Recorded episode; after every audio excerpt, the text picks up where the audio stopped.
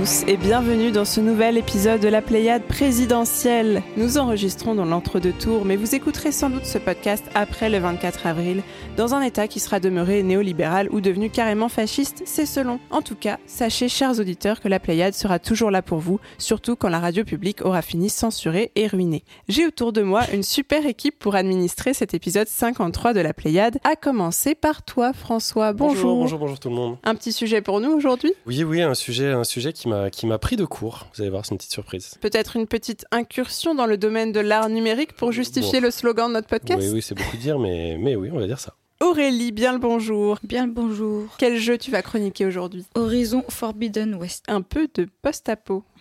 Damariane, bonjour à toi. Salut Béné, Ce sera quoi ta chronique aujourd'hui? Ce sera Katie in Miao Miao Land. Miaou miaou. Et je crois que notre Master Chief doit encore avoir sous la main des miaou miaou de circonstances enregistrés aux heures les plus noires de ce podcast. Vladimir, bonjour. Bonjour. De quoi tu vas nous parler aujourd'hui? Désolé de t'avoir réveillé. Ah bah, il faut pas être désolé.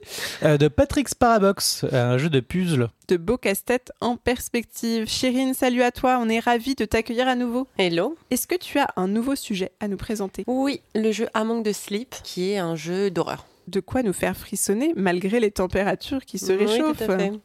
De mon côté, je vous parlerai musique et 70s avec A Musical Story. Et côté technique, notre super Master Chief Thibaut est toujours aux manettes de cet épisode, merci à lui.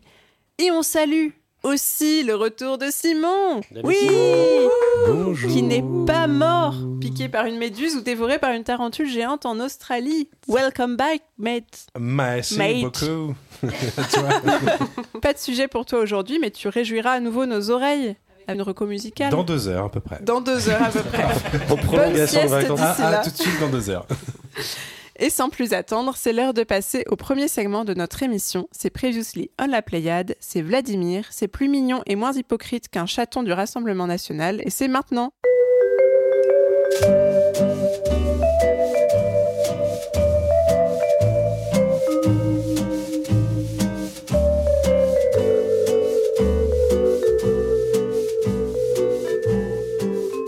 Avant toute chose, on salue tous les petits chatons arrivés récemment sur le serveur euh, Discord.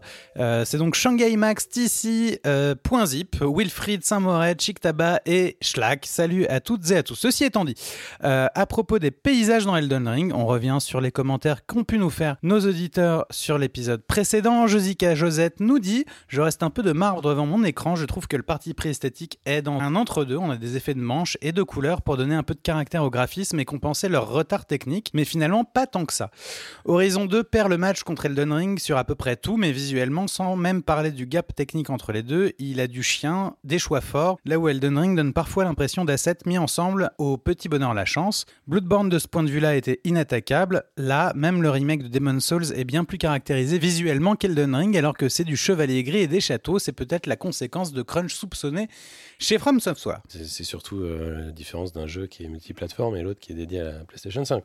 J'ai fait une première réponse à, Josie euh, quand on était à 40 heures de jeu à peu près. Maintenant, c'est soi- c'est 100, donc c'est 60 heures de jeu plus tard. Euh, moi, je reste continuellement ébahi par les propositions euh, de paysages que fait From Software en jeu. Pour moi, chaque nouvelle zone, quelle que soit sa taille, a une, a une bonne idée, a une trouvaille qui, qui peut être chimique, géologique, physique, qui, qui body en permanence, parce que From a décidé à plein de niveaux euh, de s'affranchir de toute forme de réalisme en fait et euh, de construire quelque chose qui, qui, vient d'un imaginaire pur euh, qui tient pas forcément debout euh, dans la vraie vie qui est, qui est pas là effectivement comme dans Horizon 2 euh, qui, qui tient pas à des jolies lumières sur des, sur des jolis rochers sur des jolies forêts ils ont cherché à faire des choses qui ne sont pas soutenues par la science, et tant mieux. On, arrive à vraiment de la pure fantaisie, et, euh, et pour moi, c'est vraiment quelque chose qui est tout à fait unique et que je vais continuer à chérir pendant longtemps. Par ailleurs, Tissi nous dit euh, sur la partie jeux vidéo et santé, vous connaissez peut-être Sébastien Genevaux? il avait fait Lie in My Heart, qui a été sa propre thérapie de deuil. Il est enseignant-chercheur autour du jeu vidéo. Il avait fait une conférence durant le festival Ready Players et évoqué sa collaboration avec, avec ses collègues en psychologie. J'ai pas encore creusé sa chaîne YouTube, mais il doit y avoir des ponts jeux vidéo et santé. François, peut-être Bah, J'avais répondu sur le Discord, là tu me prends un peu de cours, mais Ouais, je te euh, prends de cours. oui, oui, on a, on a eu la chance de rencontrer euh, euh, Sébastien euh, il y a déjà plusieurs années maintenant. On l'avait même interviewé, je crois, il me semble, que c'était à, à l'occasion de l'Indicade, hein, d'une des Indicade. Et donc vous retrouverez la vidéo sur notre site euh, et sur notre chaîne YouTube. Et lien direct avec ma chronique, puisque je fais le lien jeu vidéo santé mentale à travers un jeu d'horreur. Et pour faire le lien avec la suite de cette chronique, euh, Infern nous informe que Never Alone, le jeu d'Aurélie euh, du mois dernier, est en promo à 80% euh, de ristourne sur GOG. Le problème de GOG étant que on ne sait jamais jusqu'à quand ça dure. Mais profitez-en, c'est euh, 3,50 au lieu de 18 ou 19. Ça vaut la peine. Allez-y. C'est le jeu de 2014 C'est ça qui Oui. était sorti sur Switch M'en fiche, il vaudra toujours il la peine. Eh ben, merci beaucoup Vlad pour ces retours. Est-ce que tu as aussi des portages à nous signaler? Absolument, Insurmountable euh, a été mis à jour en version 2.0 ce mois-ci, une grosse mise à jour pour ce jeu dont Ariane nous avait parlé à l'épisode 49. Euh, le Casey mode d'ins- d'Inscription qui était en bêta quand je vous en avais parlé à l'épisode 51 est sorti de façon officielle. Euh, Ariane nous parlait également d'Anno 1800 à l'épisode 25. Eh bien, sachez que le 12 avril a inauguré sa quatrième saison avec la sortie d'un DLC plein d'avions et de révolutions agricoles, ainsi que l'annonce d'un second DLC à venir cet été. Euh, exclusivité Apple Arcade jusqu'ici, South of the Circle dont François nous parlait à l'épisode 41 arrive cette année sur PlayStation, Xbox, Switch et PC. Et puis le mois prochain, Crusader Kings, évidemment, euh, 3, va recevoir un nouveau DLC qui va se concentrer sur la péninsule ibérique. Merci beaucoup pour ce Previously on la Pléiade et on va enchaîner avec un tour des news.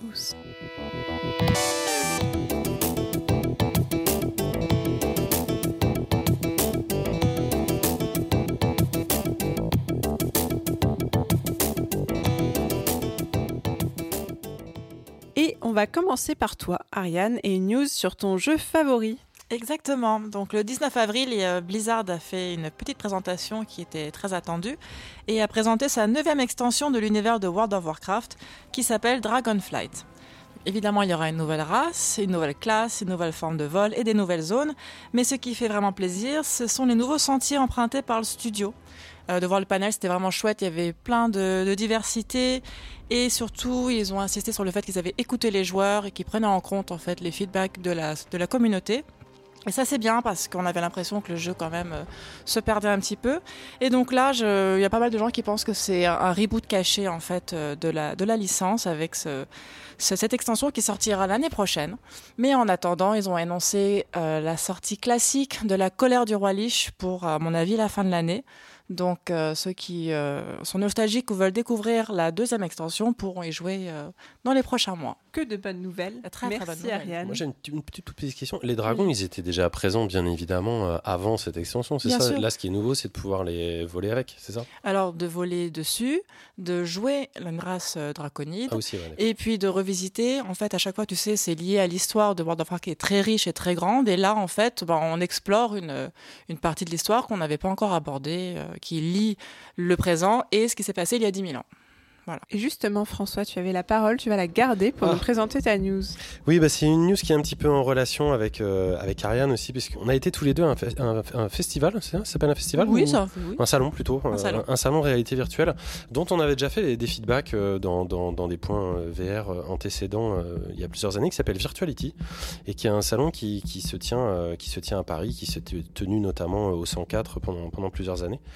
Et euh, bah, j'espère que tu vas pouvoir en parler avec moi euh, cette année. En fait, euh, euh, Ariane, ils ont changé, en fait, ils ont, ils ont shifté un petit peu d'objectifs, manifestement, Euh, ne serait-ce que dans leur, euh, dans leur accroche euh, Virtuality. euh, au départ, c'était un salon vraiment de la réalité virtuelle hein, qui voulait promouvoir cette technologie qui était finalement euh, assez récente et qui avait besoin d'un support euh, au niveau du, grand public et des entreprises.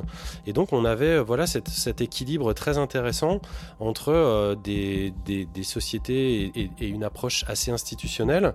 Euh, on pouvait avoir des banques, on pouvait avoir de- des investisseurs ou euh, des, un côté scientifique. Je me souviens qu'on avait euh, découvert et, rencontré, il me semble que c'était Mélanie Perron, je ne voudrais pas écrocher son, son nom, autour de la société Bliss, qui travaille sur les sociétés de réalité virtuelle en tant que, remplacement des, des médicaments pour, à l'hôpital, etc. C'est super intéressant. Du gaming, bien évidemment, et puis tout un tas d'autres entreprises qui vont de l'éducation à l'architecture euh, éventuellement peut-être à la simulation et, et- et les, et les fêtes foraines et tout ce que vous voudrez imaginer. Oui. Voilà, comme euh, ce qu'avait présenté Bénédicte il y a quelques épisodes, euh, KM, c'est ça, à Caen? Oui, Voilà, ils étaient là aussi. Il y avait plein d'expériences ludiques avec. euh, bah, c'était vraiment axé public et c'était vraiment super. Mais, mais malheureusement. Mais malheureusement, eh bien, euh, pour cette édition 2022, on a changé. euh, alors, je sais pas du tout si c'est du fait du Covid. J'imagine euh, pas que, malheureusement. Mais on a changé d'endroit. On n'est plus du tout au 104. Et désormais, Virtuality, eh bien, ils ont un sous-titre. Et ce sous-titre, c'est Enter the Metaverse. Avec trois petites zones très intéressantes. Donc, de la XR. Euh, ça, on connaît, hein, donc le mixed reality qui, est là depuis, tout le temps, où on retrouve les sujets euh, historiques, hein, la technologie immersive, euh, la réalité virtuelle et la réalité augmentée, mais aussi de, nouveaux, nouvelles parties. En premier lieu, les, ce qu'ils appellent les mondes virtuels, avec le web spatial, la convergence digitale, l'identité digitale, grand sujet, et évidemment les blockchains avec les NFT, notamment la crypto-monnaie et les contrats intelligents euh, sous-entendus. Donc euh, d'un coup, on a été un petit peu, un petit peu refroidi parce qu'on était, on était un peu perdu finalement euh, avec avec Ariane et on s'est retrouvé dans un monde qui était devenu excessivement professionnel. Rien que même dans les dates, généralement le, le- salon s'étale sur 3-4 jours depuis sa création, dont deux dates de week-end réservées aux familles en fait, et où on peut avoir deux jours comme ça vraiment très professionnels et deux jours un petit peu plus familial où les gens vont pouvoir s'exercer soit à des loisirs, soit à de la recherche de l'éducation, soit à du gaming euh, carrément, mais beaucoup plus grand public. Là, c'était jeudi, vendredi, je crois, si, mes souvenirs sont bons. C'est un salon désormais euh, professionnel dédié aux industries des technologies immersives, euh, des mondes virtuels et des blockchains, et ça, change tout, y compris l'intérêt qu'on peut avoir, nous, à la Playade, en tout cas, par rapport à ce genre de salon. Du gaming, bah, c'est simple, il y en avait peu ou pas. Moi, j'en ai quasiment pas vu. Euh, les sociétés qui étaient là, c'était des sociétés extrêmement euh, sérieuses, qui n'avaient euh, pour but que de vendre leurs solutions à elles ou des solutions professionnelles bah, dans des domaines dont on évidemment dont on commence à vous parler, mais qui sont des prospectives sur ce que va être euh, sur ce que va être, sur ce que beaucoup de gens aimeraient euh, euh, devenir Internet dans les 10 à 15 euh, prochaines années. Évidemment, la plupart du temps avec un masque virtuel greffé sur votre tête. Et puis pour vous vendre ce, ces mots magiques que sont les trois, les trois euh, pierres euh, du même édifice démoniaque, à savoir euh, bah, NFT et, blockchain. Et je voulais aussi, il y avait un truc qui, qui m'avait vraiment déplu dans ce salon, c'est que pour un salon qui veut se baser sur le futur, etc., il y avait quand même un stand de, jeunes filles en mini short, euh, limite 18 ans, qui servaient d'hôtesse. et c'était hyper rétrograde, mais vraiment des mini mini shorts et des, des petits décolletés, et il y en avait plein. Euh, en orange, je sais pas si tu te souviens. Ah, mais non seulement Et, je me euh, souviens, bien sûr, j'étais, j'étais au- autant choqué que toi. Surtout que ça, ça, on, on- on rentre dans un, un univers qui se veut euh, le futur euh, de l'humanité. Et je pèse mes mots hein, parce que c'est pas n'importe quoi. C'est pas comme si c'était quelque chose qui était euh, euh, rigolo, simple ou quoi. C'est le futur de l'humanité pour euh, la plupart des gens et des exposants qui étaient là. Et la première chose qu'on voit, c'est des, petites nanas en mini short. Donc on est, on est complètement dans, dans, dans le futur de l'humanité qui a déjà 20, 20 ans d'âge et qu'on veut plus du, du tout jamais voir dans des salons. Euh, non, non, c'était, ridicule. Après, très probablement, et leur décharge, on, on- est devenu euh, une non-cible, probablement, pour, euh, pour ce genre de salon. Donc il y a, certainement des gens qui étaient intéressés par, euh, par ça. Dans ce qui était proposé, je me suis bien rendu compte qu'il y avait des choses qui, qui pouvaient potentiellement e- être intéressantes, notamment en, termes scientifiques ou éducatifs. Le fait de pouvoir partager de toute façon des, informations, des moments et tout ça, on sait très bien que ça peut être intéressant. Mais voilà, nous on voulait en revenir dessus parce que moi, très clairement, je pense que si, si ça reste comme ça, bon, on ira, on ira juste plus. Euh, la réalité virtuelle, de, la façon où c'est vendu, moi, c'est ce qui, m'a frappé, c'est qu'il y a, je crois qu'il y a quatre ans, quand j'ai été pour la première fois dans ce salon, j'étais hyper excité et ça me donnait envie de découvrir de la réalité virtuelle. Là, j'avais envie de sortir du salon et de plus jamais toucher de la réalité virtuelle de ma vie. Donc, euh, j'espère pour eux que ça a marché. En tout cas, c'était déjà chouette de se retrouver parce que c'était à la fin du Covid, donc c'était, c'est bien déjà d'avoir quelque chose en, en présentiel. Mais bon, encore une fois, si c'est pour, si c'est pour voir des, des petites nanas euh, faire les hôtesses, non, non, ça c'est faute, faute grave. Vlad, t'avais une question? Ouais, ma question c'est est-ce que euh, manifestement ils ont fait la croix sur, euh, sur le fait d'avoir euh, un grand public comme étant euh, leur, euh, ben, leur public de Ouais, fait Très clairement, c'est devenu professionnel. c'est Voilà. tout, hein. Et enfin, je suis pas sûr de bien comprendre ce que veut dire professionnel dans ce genre de situation, mais euh, ma question, c'est est-ce que leur public maintenant, c'est pas un public d'entreprise des managers ou des choses comme ça et qu'ils essaieraient pas de séduire, en fait, d'essayer de vendre des solutions euh, de vie en entreprise ou de choses comme ça. Euh, Enfin, c'est un peu, tu sais, le truc du métaverse, de dire on va pouvoir faire des réunions à distance et des choses comme ça. Euh, Bah, C'était ça en fait. Il y avait beaucoup de sociétés qui, qui, euh, qui vendaient des solutions pour les entreprises pour créer un métaverse avec ton avatar de ton bureau dans un espace commun et de faire des réunions, de faire des échanges, etc. avec ton avatar et dans cette espèce de société en, VR. c'est tout à fait ça. Après, ce qui m'a choqué, c'est pas tant le fait que ça soit des choses qui pourraient comme ça euh, nous paraître un peu un peu grises et pas fun, tu vois, pour euh, alors que nous on parle plutôt de de, gaming, tu vois. Mais c'est aussi que dans les dans les éditions euh, précédentes, on avait eu des, des des comment on appelle ça, des concours de musique, par exemple éle- électronique. Il y avait des, artistes qui étaient là, il y avait beaucoup plus de recherche. Donc je, je veux pas leur jeter la pierre parce qu'on a on n'a pas fait d'interview des responsables. On sait pas exactement quel était leur contexte. Peut-être qu'encore une fois avec le Covid, ça a été super euh, compliqué et qu'ils ont préféré faire euh, cette édition euh, comme ça et peut-être que ça sera super l'année prochaine. hein, Ouais, je suis gentil, gentil. mais c'est exactement très ça. gentil. Je suis très très gentil. Euh, mais je crois que c'était pas c'était pas le cas et je crois que simplement ils ont changé leur fusil d'épaule pour des raisons qui les regardent et, euh, et nous on voulait faire ce retour là pour leur dire que bah, si ça reste comme ça, on n'y reviendra pas. Des simplement. raisons de moulaga, probablement. Après le métaverse et NFT tout ça, il, peut y avoir probablement des choses très bien, mais il faut être ultra méfiant et, on- et on attend de voir. hein. Merci beaucoup à tous les deux pour ce retour. Et justement, on va continuer à parler euh, salon et festival avec Aurélie qui a pour nous une news plus positive, plus porteuse d'espoir. C'est la 17e édition du Stunfest qui revient en force le 21-22 mai 2022. Après euh, deux ans plus ou moins d'absence, ils étaient là mais très discrets et pas le gros festival comme il y avait avant. Là ils reviennent dans quatre lieux différents. C'est toujours à Rennes et euh, ça sera à la salle de la Cité, au couvent des Jacobins, au jeu de paume et au théâtre du Vieux Saint-Étienne. Et je pense qu'il y a autant de lieux parce que euh, s'ils reprennent les éditions d'avant, il y aura des spectacles, il y aura des tournois, il y aura de l'e-sport, c'est à la fois familial, à la fois bon enfant, à la fois compétitif. Il y a tout un pôle de jeux indépendants auxquels on peut jouer. Donc il y a des Indie Game Awards, donc c'est très très très complet. Je pense que le- leur objectif c'est de rassembler euh, toujours du monde, mais de manière euh, festive et bon enfant. Ce qu'ils ont réussi à faire aux autres. Enfin, je suis allée à trois éditions, ce qui a très bien marché euh, les, les trois fois où j'y suis allée. Donc je recommande pour ceux qui n'y sont jamais allés et pour ceux qui y sont déjà y allés euh, à faire. On y va ou pas? Ah oui Moi, Non, je proposais. hein. question, je- Bah oui. Moi, j'irai bien. Alors par contre, je- la billetterie n'est pas ouverte. Quand on va sur billetterie, c'est soon parce que je pense qu'ils sont en train de refaire toute une refonte du site. Enfin, ça n'a rien à voir avec ce qu'elle avait vu avant. Donc euh, voilà, j'attends de savoir euh, s'il y a Euh, quelque François chose Non, presse. bah, bah, je trouve ça très bien qu'elle ait enchaîné sur cette news après la nôtre avec Ariane, parce que c'est s'il y a bien un anti-salon chiant, c'est vraiment le Stunfest. Moi, j'y étais une fois et j'en garde un souvenir impérissable. C'est le salon que je voudrais recommander euh, en France, euh, hors Paris. C'est vraiment hyper sympa. Les gens sont adorables. Il faut, faut vraiment y aller à fond. J'espère que cette euh, édition de, de retour de comeback sera chouette. Et ouais, ouais, pour répondre à ta question, Simon, moi j'ai grave envie d'y aller. Vlad?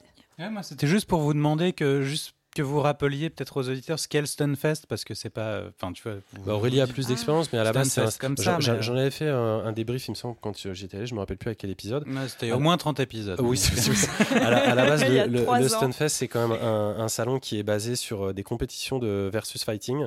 Et ça a vachement pris. En fait, c'est devenu extrêmement euh, populaire et, et sympathique. Et ça, ça a, euh, comment dire, ramené beaucoup de beaucoup de- d'expressions du jeu vidéo euh, autour, que ce soit euh, des étudiants, du jeu indé, Mais j'étais allé plutôt pour le côté euh, euh, jeu indé. Et on aurait dit, euh, ouais, mini Indiecade, c'est vraiment super. Il y a plein plein de trucs cool.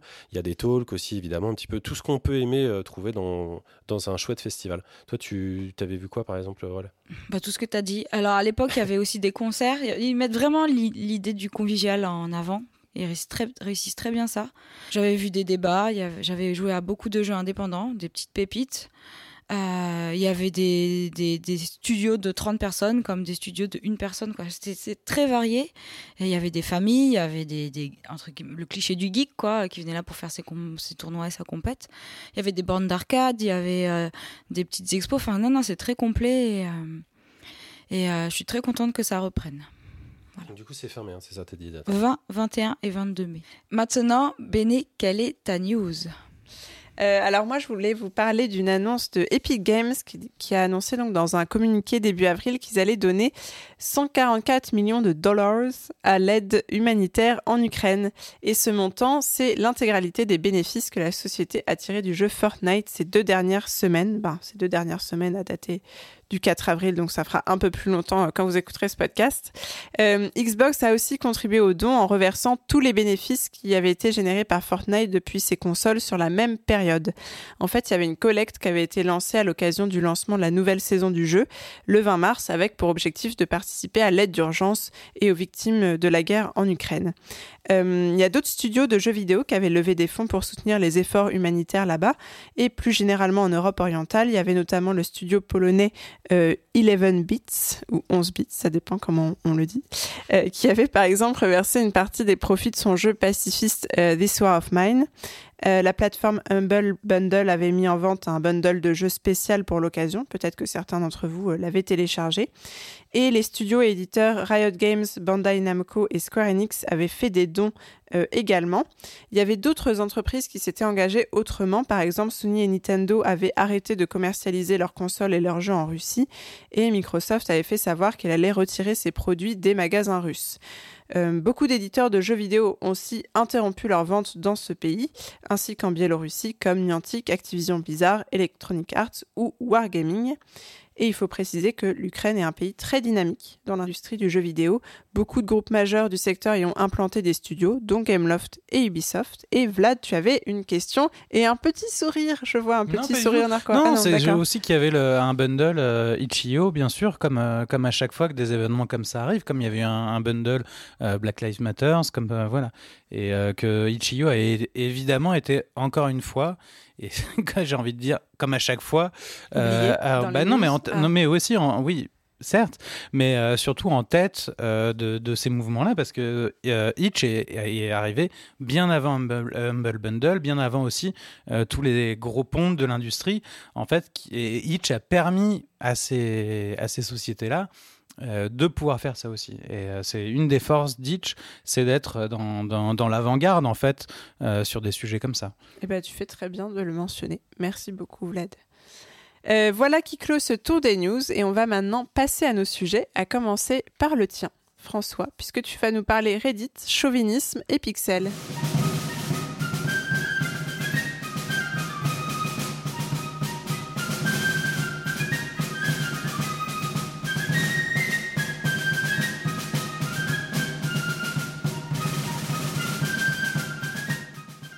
Bon alors, 3615 My Life, je sais absolument pas comment est-ce que je vais vous raconter ce qui s'est passé euh, cette nuit-là, mais il s'est passé quelque chose.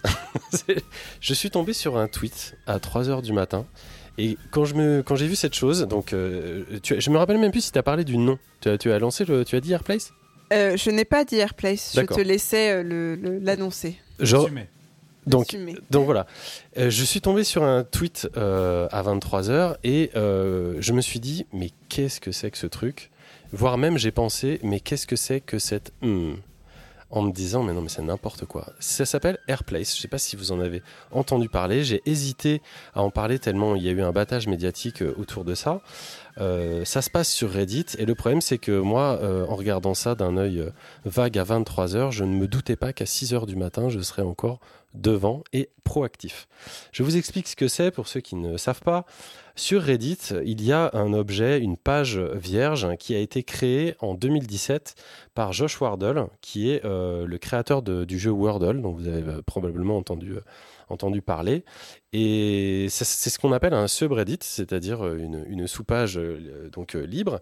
Et l'idée, en fait, c'est d'avoir une page entièrement blanche, constituée donc de pixels, et où chaque personne, vous, moi, votre grand-mère, votre voisin, n'importe qui peut colorer le pixel d'une couleur euh, toutes les 5 minutes. Et en fait, la page est laissée euh, euh, à libre cours, comme ça, à n'importe qui qui veut colorer 5 pixels. Le problème, c'est que ça devient totalement anarchique. Donc les gens, en fait, se regroupent sous forme de, micro-communautés, de moyennes communautés ou de plus grandes communautés pour essayer de, conserver, euh, de délimiter des espaces, de les conserver et d'installer une forme d'identité qui leur est propre, euh, celle qu'ils souhaitent. Alors là, ça va dans tous les sens. On a euh, différentes communautés, des, quelques marques bien sûr, mais qui sont, qui sont vandalisées très rapidement. Des communautés de manga, des communautés de, comics, des communautés de nationalités, évidemment. Et tout un tas de, de, trucs incroyables qui forment une fresque pendant 3 à 4 jours qui ensuite euh, est un gigantesque time-lapse qui peut se regarder soit à la vitesse d'un pixel toutes les 5 minutes, ce que j'ai fait moi, soit en vitesse grand V à la vitesse d'un film qui dure euh, une petite minute. Vous irez voir ça sur notre lien euh, sur le site internet. ça rappelle en fait un petit peu le jeu de, Peter Molineux. je ne sais pas si vous voyez le créateur de Black or White. Il avait sorti un jeu en 2012 qui s'appelait Curiosity qui était déjà un jeu euh, expérimental euh, ou une grosse arnaque, diront certains, qui visait à étudier le rapport euh, des, joueurs avec l'argent et où, armé d'un burin, en fait, on devait essayer de détruire un cube noir unique euh, mais euh, qui était composé de, millions euh, et de millions de centaines de petits cubes qu'on pouvait casser. Donc pour mettre les chances, toutes les chances de notre côté, on pouvait acheter des burins plus performants. C'était là où c'était vraiment un peu l'arnaque avec de l'argent réel, sachant que le plus puissant des marteaux de l'époque coûtait plus de 60 000 euros quand même. Et donc le but de Peter Molineux, c'était le gagnant, c'était celui qui cassait la dernière brique. Euh, bref, et c'était absolument euh, calamiteux puisque la, victoire, euh, c'était complètement bidon. on, gagnait le droit d'être le, sujet de son prochain jeu qui a complètement bidé en plus derrière, mais, mais peu importe. Des œuvres d'art comme ça, parce que c'en est une, interactive, parce que c'en est une, gratuite parce que c'en est une. Euh, il y en a eu, euh, il y en a eu euh, plein d'autres. Hein. Déjà, c'est pas pas la première fois que, je vois ce, genre de choses. par exemple, je me souviens avoir suivi des gens, des joueurs en l'occurrence, qui jouaient. il me semble que c'était via Twitch où on pouvait jouer à Dark Souls, c'est-à-dire qu'au lieu euh, qui est un joueur qui contrôle, qui contrôle le personnage de Dark Souls, c'était un chat qui contrôlait euh, le joueur de Souls avec un système de pourcentage sur les commandes et d'essayer de faire inventer, de, de, faire avancer le, et progresser le personnage comme ça. Il y avait eu aussi Pokémon, je crois, qui avait été, qui avait été joué comme ça, qui s'appelait Twitch Play, il, me semble, et, et, beaucoup d'autres expériences qui ont été faites comme ça, comme le The Million Dollar Homepage, c'est la, c'est la, c'est la source en fait, c'est la, la page de référence. Je ne sais pas si vous avez vu ça qui était euh, une page en fait qu'un internaute avait créée. Donc c'était un site internet. Sauf que le but c'est qu'il avait dit voilà vous pouvez euh, utiliser chaque pixel et, acheter chaque pixel. Et en fait la page ce n'est qu'une page, une gigantesque pub qui n'existe qu'à une seule adresse et qui avait été comme ça découpée en une myriade d'annonces de, euh, de n'importe qui, n'importe quelle marque qui voulait payer pour pour le faire. Le mec d'ailleurs il voulait se faire un petit peu d'argent euh, à l'époque parce qu'il était, euh, était étudiant. Il pensait que c'était une, une bonne idée de se faire un petit peu de, bah, d'argent pour lui. Et il s'est fait 1 million et 36 000 dollars. Donc c'est, quand même assez, assez, assez lucratif. La page existe toujours alors qu'on est 22 euh, ans, 22 ans plus tard. Et donc en 2022, parce qu'il y a d'autres exemples, hein, vous irez voir, il y a aussi Kasparov qui avait joué une, une, une, partie comme ça contre une espèce d'intelligence collective de gens dans des forums et tout. Y, a, il y a plein de trucs qui sont intéressants. Et donc, euh, pour revenir euh, à Airplace, que certains ont appelé, et je trouve ça dommage, Pixel War, euh, eh bien, on est dans, dans, dans, dans ce, ce sujet-là, où, où finalement, on a une page blanche et n'importe qui peut, peut, peut, aller de son petit pixel participer à cette œuvre complètement internationale, mondiale et gratuite. Euh, le truc, c'est que moi, en regardant ça, euh, ça, ne se regarde. On reste pas 5 minutes devant la toile à regarder un pixel euh, perdu par, parmi des millions. On suit ça via des chaînes de télé, puisque des chaînes de télé, des chaînes sur, sur Twitch en tout cas, ou des chaînes YouTube. en l'occurrence, c'était sur, sur, sur, Twitch, mais peu importe.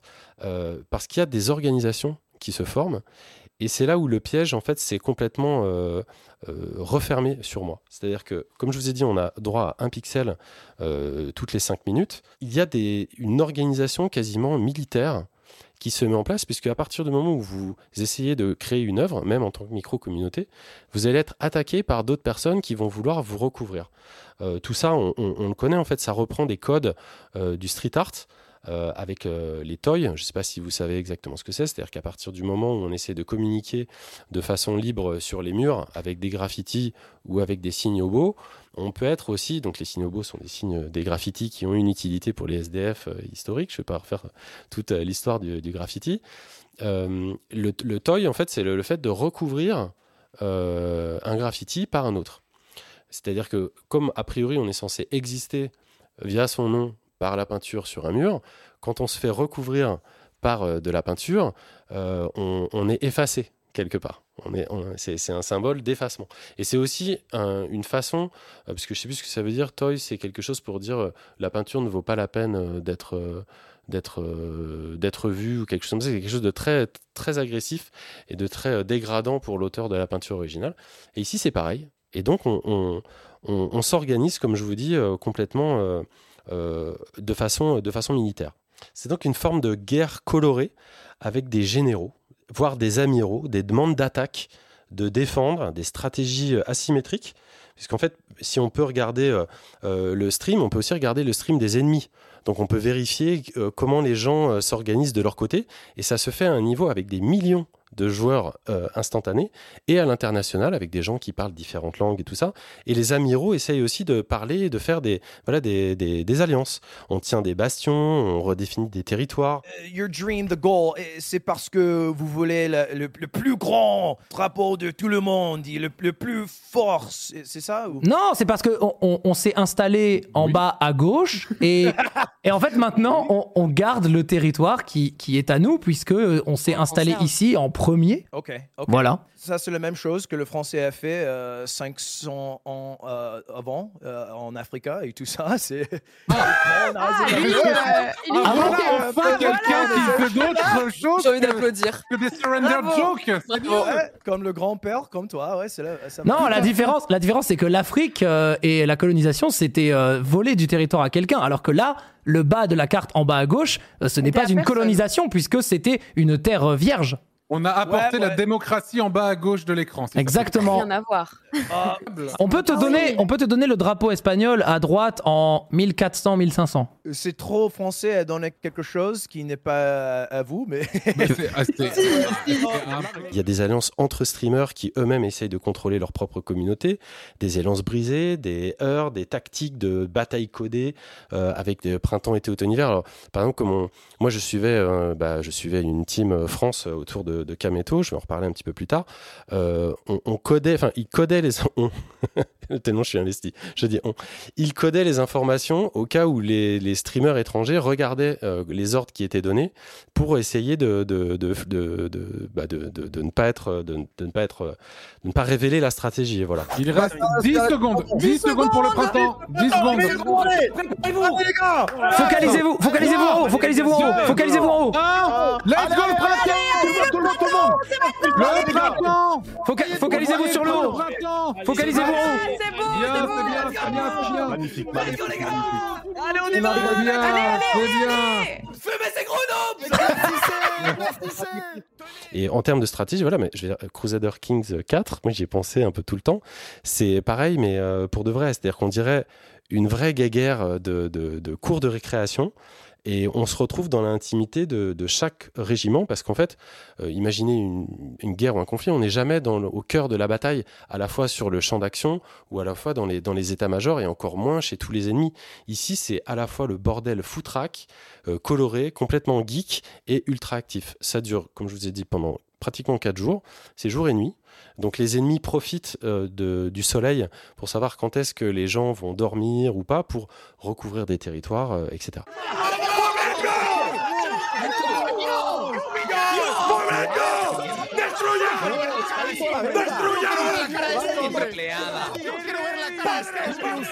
Donc plus graphiquement, il y a aussi énormément, énormément, énormément de sous-messages euh, codés qui ont participé, moi, à, me- à littéralement me happer, c'est-à-dire à comprendre mais qui étaient euh, ces groupes, qui sont ces gens, où suis-je moi-même, quelles sont ces factions, quels sont ces amis, quels sont ces traîtres, ces espions, etc. Par exemple, je trouve l'un des, l'un des plus gros, donc il y a le Void.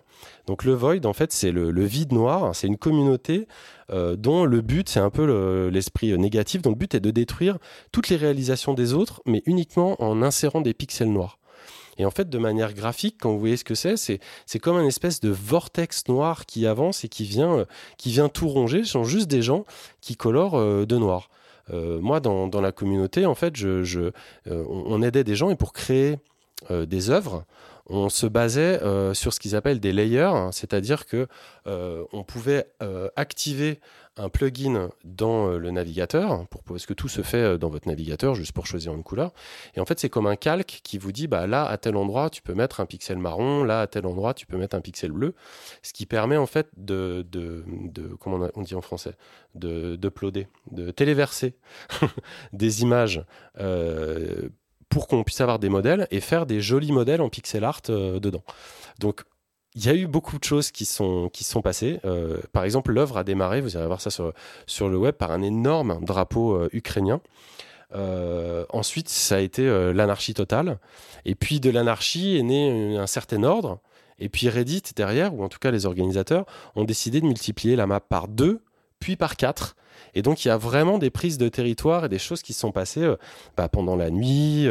c'est des histoires incroyables. Moi, je vous dis, j'ai passé trois jours quasiment, non pas sans dormir, mais le peu de temps où j'ai dormi, je n'ai rêvé qu'à ça, en fait. C'était incroyable et c'est la première fois évidemment que ça m'arrive. Oui, Ariane. Euh, J'ai eu des échos de ceux qui ont suivi, comme quoi la communauté française était la plus toxique. Est-ce que tu as eu des retours là-dessus? Bah, j'ai suivi ça évidemment de très près puisque moi-même je faisais partie de, de cette communauté et euh, c'est très difficile à, à résumer mais disons que euh, la, toxique je, je pense que c'est même l'inverse mais par contre ça a créé des scénarios euh, et qui ne sont pas forcément explicites pour tous les gens qui puissent euh, suivre cette compétition, puisque c'est une forme de, compétition euh, slash collaboration artistique. En fait, ce qui s'est passé, c'est que quand le, territoire a été multiplié par 4, les Français se sont d'un coup euh, érigé le droit de défendre un territoire qui était assez grand.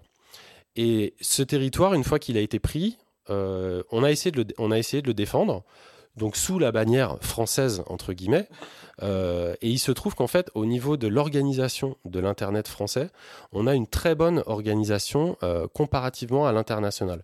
Je vous donne un exemple, avec notamment les, événements caritatifs qui ont eu lieu, comme Z-Event ou euh, d'autres choses. Les Twitchers français ont beaucoup collaboré et ont drivé un peu leur communauté les uns avec les autres. Du coup, les gens les écoutent et on peut avoir une, enfin, on peut avoir, je redis on, on peut avoir une certaine forme de frappe assez imposante. Alors que aux États-Unis, évidemment, il y a beaucoup plus de gens euh, sur Twitch ou dans la communauté euh, hispanique qui regroupe euh, toute l'Amérique du Sud, entre autres, et l'Espagne.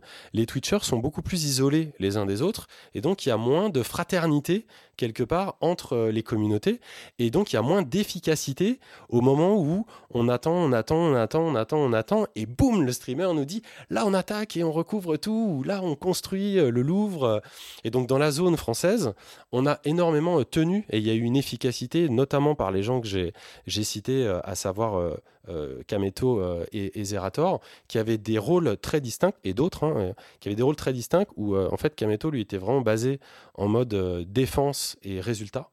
Et Zerator, lui, était, il faisait comme un- ce qu'il avait appelé un groupe GIGN, c'est-à-dire qu'ils avaient scindé une force de frappe française pour pouvoir continuer à attaquer. Parce qu'on était tellement, entre guillemets, le centre de toutes les attaques mondiales, qu'il fallait absolument quelqu'un qui continue à faire des attaques. Donc c'est et voilà. Et donc la zone française a été recouverte d'énormément de symboles euh, français, euh, comme euh, le Louvre, comme un énorme drapeau, évidemment la, la Tour Eiffel, La euh, carte des- vitale. la carte vitale pendant Thomas très peu de temps. Il y a eu Rayman, il y a eu PNL, il y a eu des hommages à des gens qui sont qui sont euh, décédés, euh, comme Népal. Il y a eu. Alors les baguettes, c'est très marrant. Les baguettes, c'était le groupe GIGN qui faisait ça. C'est-à-dire qu'ils essayaient de d'incruster des baguettes dans les dessins des autres de, de toutes les autres communautés. Donc s'il y avait un manga, ils mettaient une baguette sous le bras.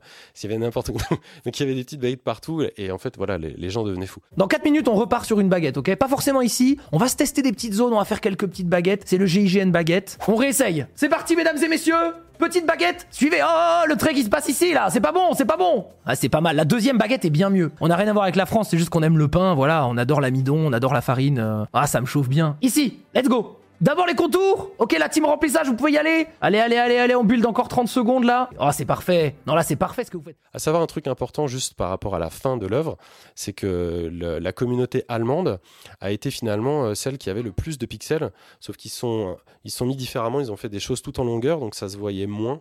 Et, euh, et c'est vrai que voilà, les Français sont attirés les foudres de tout le monde. euh. Les tort. Espagnols aussi, non? J'ai cru comprendre.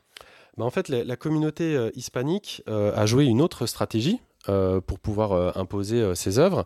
Et ils étaient très dans l'attaque. Parce qu'en fait, tout, depuis tout à l'heure, je vous parle de Kameto. Mais il faut savoir qu'au départ, Kameto, c'est ça qui est, qui, est, joli, en tout cas, de la façon dont ça s'est fait. Il s'est pas dit, je vais être l'amiral des Français, entre guillemets. Ça s'est produit. Lui, Kameto, c'est un streamer qui, qui stream de l'e-sport généralement. Et en fait, il y avait une guerre entre sa, son équipe et une équipe hispanique. Et donc, ils ont commencé comme ça et il s'est retrouvé à être euh, fédérateur en fait d'une certaine communauté. Sauf que euh, bah, les Français se sont établis et les Espagnols ont préféré attaquer, attaquer, attaquer, attaquer, plutôt que de, comment dire, de s'arroger le droit de se mettre quelque part et de développer leur euh, leur propre leur propre œuvre. Et dans ces deux équipes, j'ai l'impression qu'il y a eu suspicion de bots. Euh, Oui, parce qu'en fait, c'est sur cette histoire de layer, c'est-à-dire que comme il y a des problèmes aussi de, de langue, parfois, ou de mauvaise compréhension euh, entre l'anglais, euh, l'espagnol, etc., ils essayaient de, de faire des rencontres de- entre intergénéraux, interarmés, et, et la langue passant pas toujours, quand que les Français ont expliqué qu'ils utilisaient des layers pour faire des, des jolis dessins, les autres ont, ont compr- ont cru comprendre que c'était des bots, et donc il y a eu des contre-attaques françaises pour prouver que ce n'était pas des bots. D'accord. Et jusqu'à la fin, la communauté internationale a cru que les Français euh, utilisaient des, des bots pour s'aider, alors que non, c'était juste plus euh, fédéré. Quoi. Vlad, une dernière question. Ouais, est-ce que tu trouves pas ça triste qu'en fait ça finisse avec des histoires de drapeaux et de compétition entre pays et de, et de choses comme ça sur, euh, enfin, sur un truc comme ça quoi? Eh bien, pas particulièrement, parce qu'en fait, euh, d'abord, il n'y a pas que ça.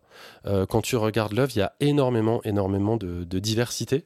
Et notamment, euh, comme je te disais, le- l'exemple de base sur, sur les marques et sur le, le commerce, il y a une, une grosse attention à ce que déjà, ça, ça, ne verse pas dans le, commercial. Il pourrait y avoir, tu vois, des gens qui sont payés ou n'importe quoi, ou des marques comme ça qui émergent. Et au final, tu retrouves énormément euh, d'associations de, défense LGBT, de, choses euh, politisées, mais qui vont dans le bon sens. Euh, et, et ça paraît presque logique, si tu veux, que les gens, au bout d'un moment, essayent de se fédérer dans des bannières qui finalement sont les bannières de tous les jours. Tu vois Donc il n'y a pas que ça. Quand tu regardes les nations, oui, tu as les nations. Ce sont notamment les, espaces les plus puissants, puisque finalement c'est ce qui fédère le plus de gens. Mais tu as aussi à côté une myriade d'autres communautés qui, viennent s'afficher. Donc dommage, je ne sais pas, ce serait un peu subjectif. À titre personnel, euh, euh, comme je te dis, mais je trouve pas ça dommage à partir du moment où l'œuvre démarre sur un énorme drapeau ukrainien, alors qu'on parle à la terre entière. Euh, logique, peut-être, et naturel, peut-être un peu plus. Euh, puis c'est pas facile de, de fédérer euh, 100 millions de personnes autour d'une œuvre d'art euh, un peu plus abstraite ou un peu plus personnelle. Et tu trouves ça important? Qu'est-ce que je comme, euh, comme événement C'est- je... Ah non, mais des- en fait, c'était important, rien que pour moi. C'est-à-dire que moi, euh, euh, passer d'une émotion ou quelque chose, je vais dire- j'étais critique et je vais rester 10 secondes à quelque chose où j'ai passé 3 jours de ma vie quasiment non-stop avec des règles que j'ai appris comme ça sur le tas et où j'étais avec des centaines d'autres millions de personnes. Ouais, bien sûr que c'est important. C'est un truc qui est incroyablement important. Au final, c'est une guéguerre de symboles. Je vais conclure là-dessus euh, avec beaucoup d'humour et de couleurs. C'est coule- c'est couillon, mais c'est dix fois mieux que des tanks dans la rue.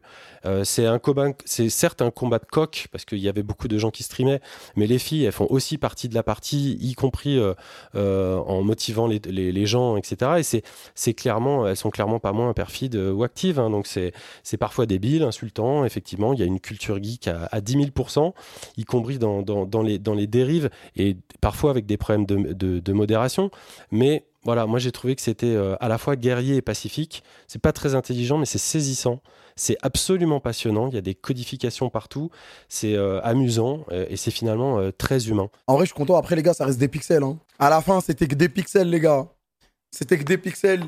Donc, euh, calmez-vous, détendez-vous. Ça sert à rien d'aller dans insulter ou quoi. Je vais terminer par exemple juste sur une dernière chose. Il y a une communauté, euh, comment ça s'appelle Tu sais, le jeu dans l'espace euh, on a le, où on se doit se, se trouver qui est le meurtrier. Among Us. Voilà, il y a une communauté Among Us et eux, leur rôle, c'était de faire les, les dessins des autres, mais uniquement avec des bonhommes d'Among Us. Parce qu'en fait, ils ont trouvé que l'unité du bonhomme Among Us pouvait se faire avec 4-5 pixels. Et donc, ils recouvraient les dessins euh, de Among Us. Par exemple, il y avait l'Arc du Triomphe ou Zinedine Zidane. Et au bout d'un moment, on s'est rendu compte que Zinedine Zidane était fait que de Among Us. Et donc, euh, c'est une communauté un peu collaborative où eux, ils s'immiscent. Et voilà, et des codes comme ça, il y en a, euh, il y en a des centaines, en fait, à décrypter. Donc c'est hyper vivant. Allez, voir ça. Je vais mettre le, le lien de toute façon sur le, le récap de cette œuvre. Si vous voulez en découvrir un petit peu plus et les, les- voilà ce, ce qu'il faut en comprendre, vous, vous pourrez voir ça. Eh ben, merci beaucoup François et puis un peu tout le monde pour ce sujet effectivement passionnant. On vous invite à aller voir le lien que François va mettre sur le site. Et maintenant, dans un tout autre style, c'est toi Aurélie qui va nous présenter ton jeu Horizon Forbidden West qui nous emmène à nouveau dans un futur ravagé après Horizon Zero Dawn. I'm running out of time, Elizabeth. The land is dying. People are suffering. Soon, they'll starve. And the machines meant to help us are out of control. I have to find a way to fix it all. And the answer is somewhere out in the Forbidden West. Alors, comme Béné l'a dit, euh, c'est la suite directe de Horizon Zero Dawn. Euh, je précise euh, dès le début, il n'y a pas besoin d'avoir fait le précédent épisode qui est sorti il y a 5 ans pour faire cet épisode et pour y jouer. La voix qu'on entend, c'est Aloy, donc c'est le même personnage que dans le premier épisode de Forbidden West. C'est clairement le deuxième épisode, c'est conçu tel quel et ça se veut comme ça. C'est un jeu de Guerrilla Games. Zero Dawn est sorti euh, il y a 5 ans et là il est sorti en février. Donc c'est un action RPG comme le premier épisode où on joue Aloy. C'est euh, une orpheline qui est une paria à la base qui n'a pas de parents.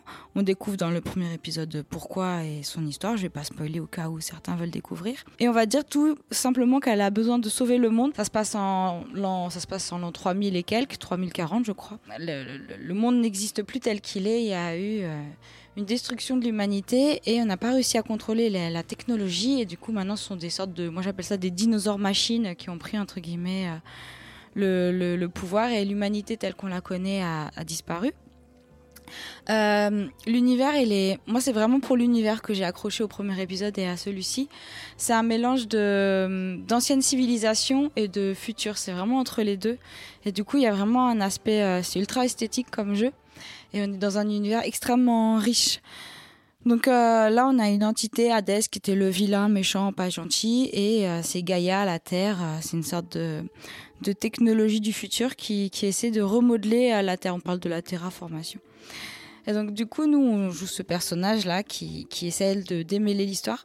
Je vais avoir beaucoup de mal à, résumer l'histoire. Il y a plein, plein, plein de sites internet qui, proposent de résumer euh, Forbidden West et euh, Zero Dawn si on veut commencer le jeu. Donc je vais plutôt parler du gameplay et, euh, de l'intérêt du jeu.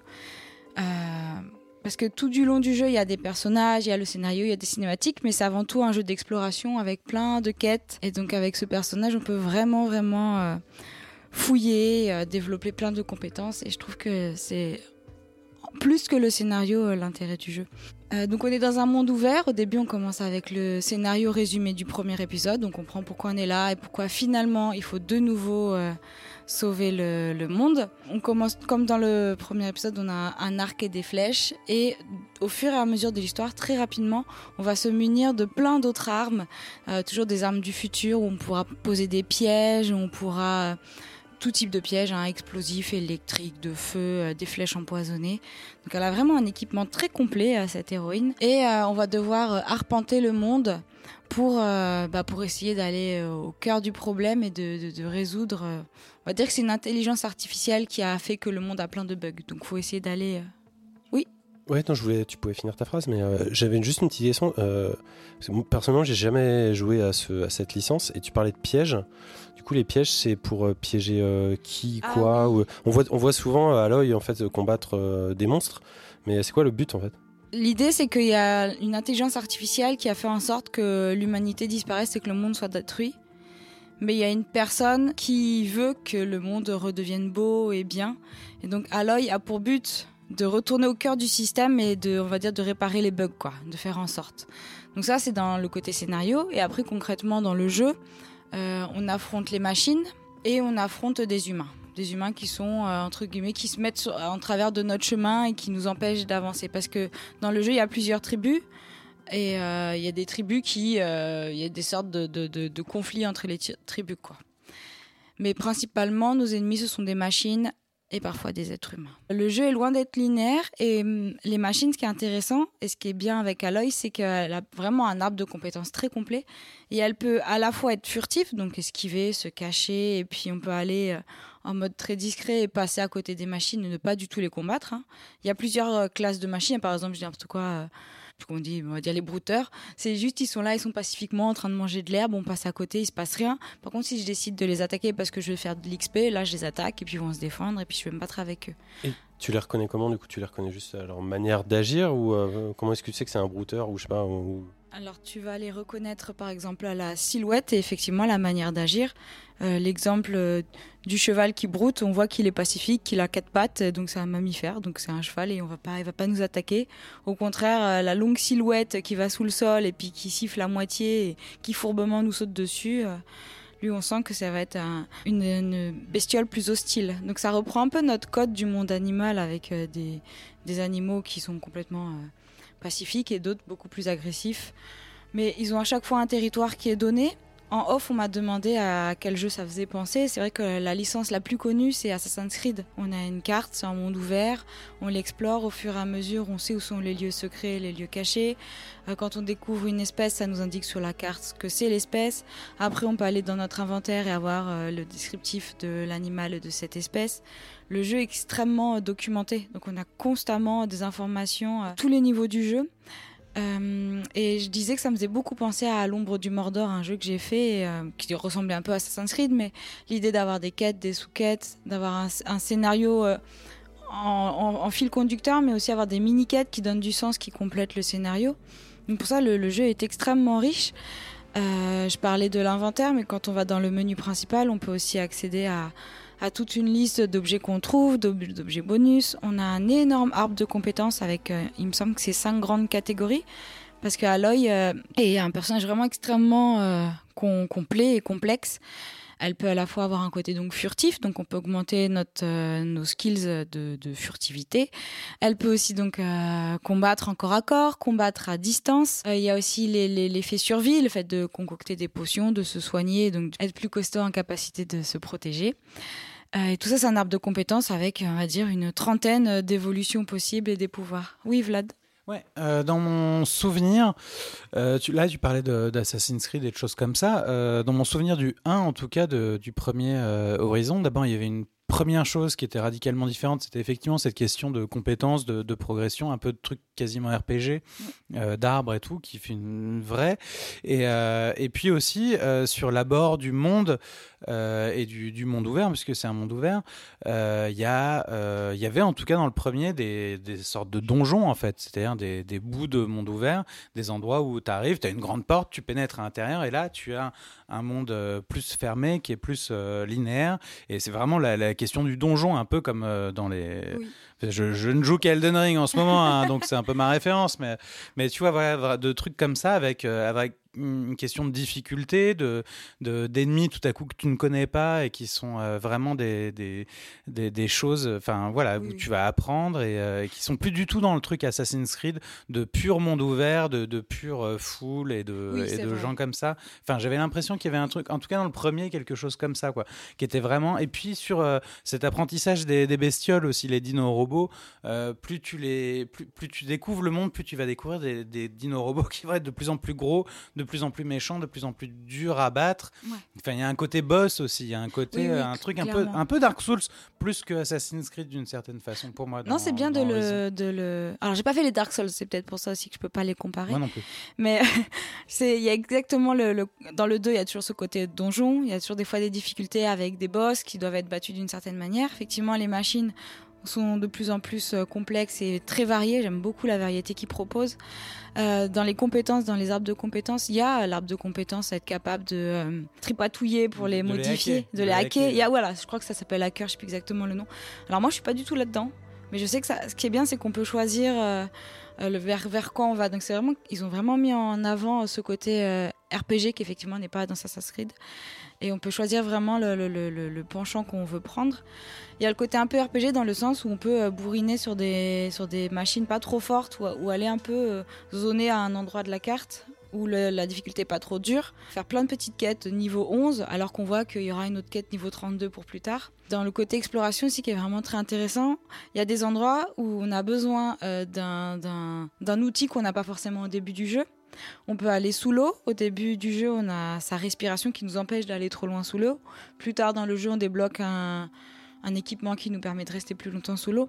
Donc il y a vraiment ce côté de on peut tout explorer dès le début, mais on est quand même un peu privé euh, de certaines zones parce qu'on n'a pas le bon équipement. Et je trouve que ça donne un, un intérêt au jeu qui va pour moi au-delà du scénario. Au début, j'ai un peu pataugé à expliquer le scénario parce que je, me suis perdue dans le scénario. Il y a beaucoup, beaucoup de choses qui sont racontées en même temps parce que, comme je disais, on peut récupérer des audios, on peut récupérer des livres, on, peut récupérer euh, des encyclopédies sur la faune et la flore.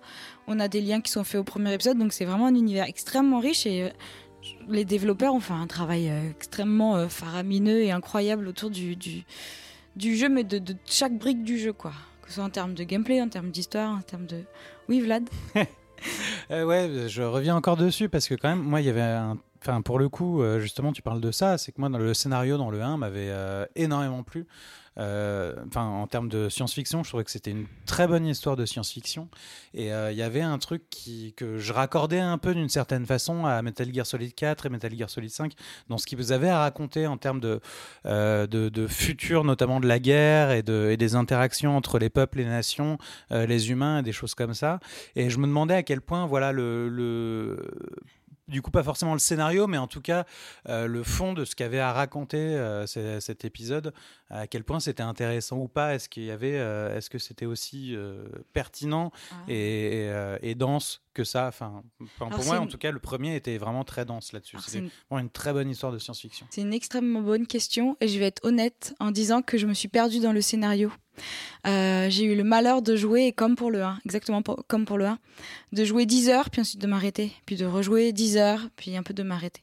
Et en fait, du coup, le jeu est tellement dense à tous les niveaux que euh, il, il faut s'accrocher et, euh, et, et c'est comme s'il fallait plonger, euh, mais à plonger euh, la- et rester sous l'eau dans ce jeu pour pas un peu lâcher le, scénario.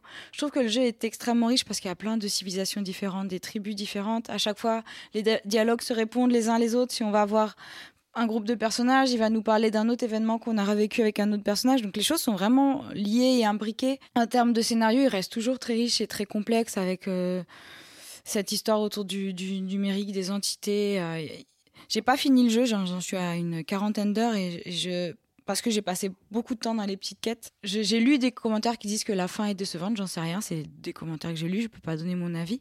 Mais en tout cas, ils ont c'est comme le premier épisode, ils ont pris énormément de soins à tous les niveaux. Moi, ce que j'ai un peu reproché là-dessus, du coup, c'est de le trouver parfois indigeste. Euh, j'ai pas le temps de consacrer 30 heures un week-end. Et du coup, euh, si je devais trouver un défaut à ce jeu, c'est d'en donner trop à tous les niveaux. Et du coup, euh, quand on est un joueur ou une joueuse un peu lambda, qu'on a envie de jouer une heure ou deux de temps en temps, on peut vite euh, être se trouver sous l'eau et se perdre, euh, que ce soit en termes de gameplay, parce que alors vraiment, elle a une entre toutes les compétences, en plus, elle a une roue d'armes, on peut changer les armes, elle peut avoir des équipements. Le jeu offre une centaine d'options et on peut assez vite se perdre. François, tu as une dernière question? Ouais, une dernière question, presque un ressenti en fait, c'est assez, assez étrange, je trouve. euh, mon, impression par rapport à cette licence, on a l'impression que c'est, c'est une licence qui voudrait exploser et qui n'y arrive jamais. Et en, tout cas, euh, sur ces deux itérations. Euh, Moi, je, bon, je vous le dis tout de suite, j'y ai joué aucun des deux, mais je vais surtout vous dire pourquoi. parce qu'en dehors de tout contexte de sortie, on se souvient que le premier était tombé face à Breath of the Wild et que le second est tombé face à Elden Ring, bien malheureusement pour les équipes. Euh, c'est indéniable qu'il y a du travail. Il y a du travail de fou. euh, ils, ont, ils ont vraiment essayé de, à chaque fois de, pousser loin le, jeu euh, techniquement. Mais pour autant, euh, moi je comprends pas, je reste toujours un petit peu euh, en dehors. C'est-à-dire que tout à l'heure on a cité des références, on parlait d'Assassin's Creed, c'était exagéré. Moi ça me rappelle même Lost Planet, je sais pas si vous connaissez cette, euh, cette licence, mais il y a un côté comme ça, il y a un air de super bien fait et dans même temps de déjà vu, mais à mort quoi. Il n'y a rien quand je vois euh, les trailers qui, qui m'interpellent. Et, juste avant la question de Vlad, justement, je me disais, ça se trouve, l'histoire est bien. Et en fait, c'est ça qui fait que ça, tient le joueur et qu'on a vraiment envie de, progresser. Et du coup, je me dis, mais pourquoi dans leur trailer, ils mettent pas euh, en avant un côté un petit peu plus euh, euh, humain de caméra, de jeu, etc. pour se dire, bah, vous allez vivre une, une grande aventure? Parce que moi, à titre personnel, des bigoudis colorés avec des dragons métalliques, mais en fait, ça ne me fait rien. Euh, bizarrement, ça ne- je, ne, ressens aucune implication. On dirait une espèce de, version euh, colorisée d'un Mad Max euh, pas très bien réussi. Donc, c'est ça que je ne m'explique pas. En fait, c'est plutôt la façon dont c'est Guerilla, hein, c'est ça, dont, dont met en valeur et communique directement sur sur sa licence pour les nouveaux joueurs comme moi. Bon, je sais qu'il y a des fans, hein, et, et je, je suis très loin de dire que c'est un mauvais jeu, bien au contraire. Mais ce qui m'étonne, c'est qu'il y a, l'air d'avoir quelque chose qui n'est pas réussi dans ce jeu et qu'on a du mal à nommer, alors que ça a l'air d'être nickel au niveau technique. Je dirais que le facteur innovation est quand même euh, un- un- une bonne explication. Le, le jeu n'innove pas sur. euh, il n'est pas, pas en train d'innover quelque chose. Ce n'est pas une licence connue comme pour Zelda. Il n'est pas aussi innovant que le premier Assassin's Creed qui a réussi à se nourrir d'une pseudo-innovation au début. Et, peut-être qu'il est en train de prendre plein de, rouages qui fonctionnent dans d'autres jeux et qu'il a fait euh, dans son univers. Et ce qui le rend unique, c'est son univers. Moi, je sais que j'ai extrêmement accroché à l'univers. Ce monde post-apocalyptique avec des sortes de dinosaures euh, machines, moi j'adore. Il est cohérent, il est réussi, on sent qu'en termes de, de design, de, de- les décors, les, même les costumes des personnages, tout est, tout est pensé et travaillé. Après, euh, je pense que peut-être que si on n'accroche pas à cet univers, effectivement, on va pas y trouver. euh, Non, mais comme disait Simon, dans, dans Valhalla aussi, et c'est pas ça qui faisait que forcément euh, ça nous fait succomber, quoi. Tu vois, j'ai l'impression qu'il m'en faudrait plus. Moi. Mais bon. Eh ben, merci beaucoup Aurélie et les autres pour cette chronique sur Horizon Forbidden West. Et dans un tout autre style, Ariane, tu vas maintenant faire grand plaisir à Inka, ma- mascotte de ce podcast, avec ta chronique poilue de Cathy in Mia Mia Land.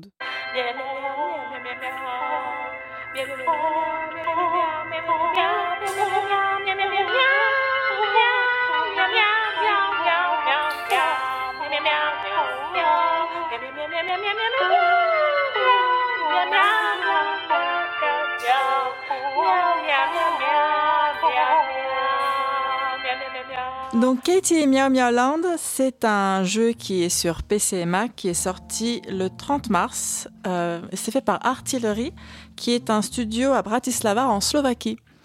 Et donc c'est un jeu d'aventure point et cliqué, totalement barré, inspiré du conte d'Alice au pays des merveilles.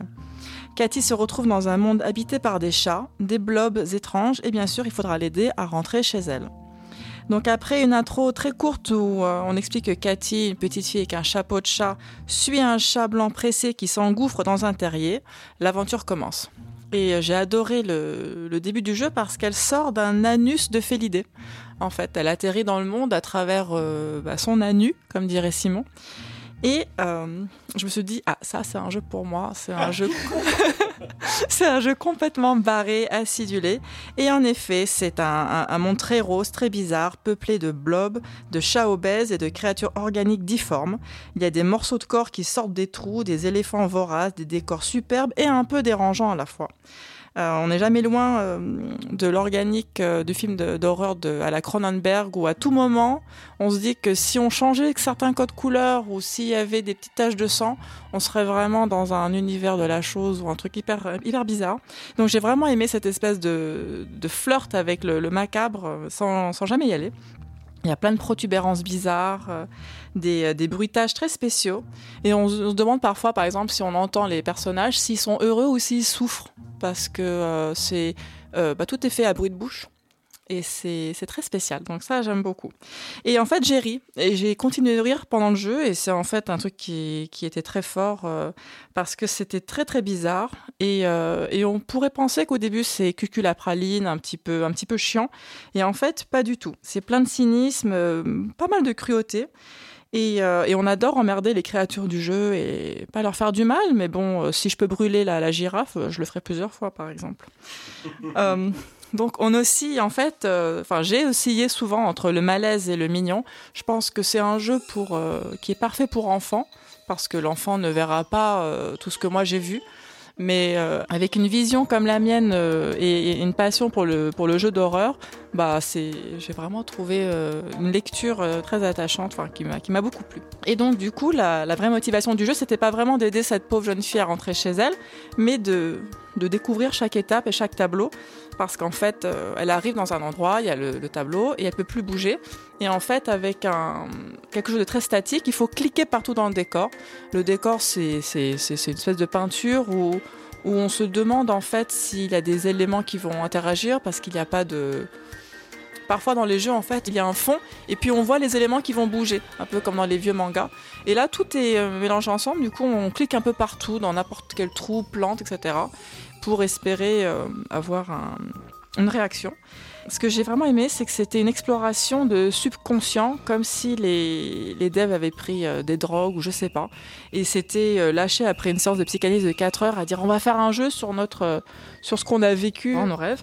Et donc il y a euh, plein de bizarreries, des, des associations d'idées complètement barrées euh, qu'on n'aurait pas. Et ce que ce que j'aime bien, c'est qu'en fait ça te ça te force au début à mettre ta, ta logique de la vraie vie à côté et d'entrer dans le monde, de- dans la tête de Cathy en disant bah oui si j'ai une jambe poilue, bah je peux la mettre dans la bouche du chat et puis euh, le brocoli géant va devenir quelque chose d'autre. Voilà, ça c'était euh, ça. Et tu t'en sors. bah oui, non mais alors tu t'en sors toujours parce qu'au bout de ça, c'est il y, a- il y a des puzzles euh, qu'il faudrait qu'il faudrait résoudre, mais c'est pas très très compliqué. Mais il faut, euh, ouais, il faut vraiment euh, penser out of the box. Je sais pas comment on dit en français. En dehors de la boîte. En dehors de la boîte, voilà. Et donc, c'est vraiment, je pense que si Dali devait faire un jeu vidéo, ce serait ça, tu vois. C'est euh, vraiment, ça m'a fait beaucoup penser à certains, à certains tableaux de Dali ou d'un psychopathe, tu vois, ou d'une ou de Faire aussi complet. ou d'une vieille fille qui adore les chats et qui et qui a du coup, du coup a fait un jeu vidéo où tout est en forme de chat, tout est euh, autour du chat et euh, oui c'est bon. Mais tu t'es renseigné un peu sur le qui a fait ça, enfin les auteurs, parce que justement, tu, si tu dis qu'ils sont si barrés que ça, c'est c'est qui?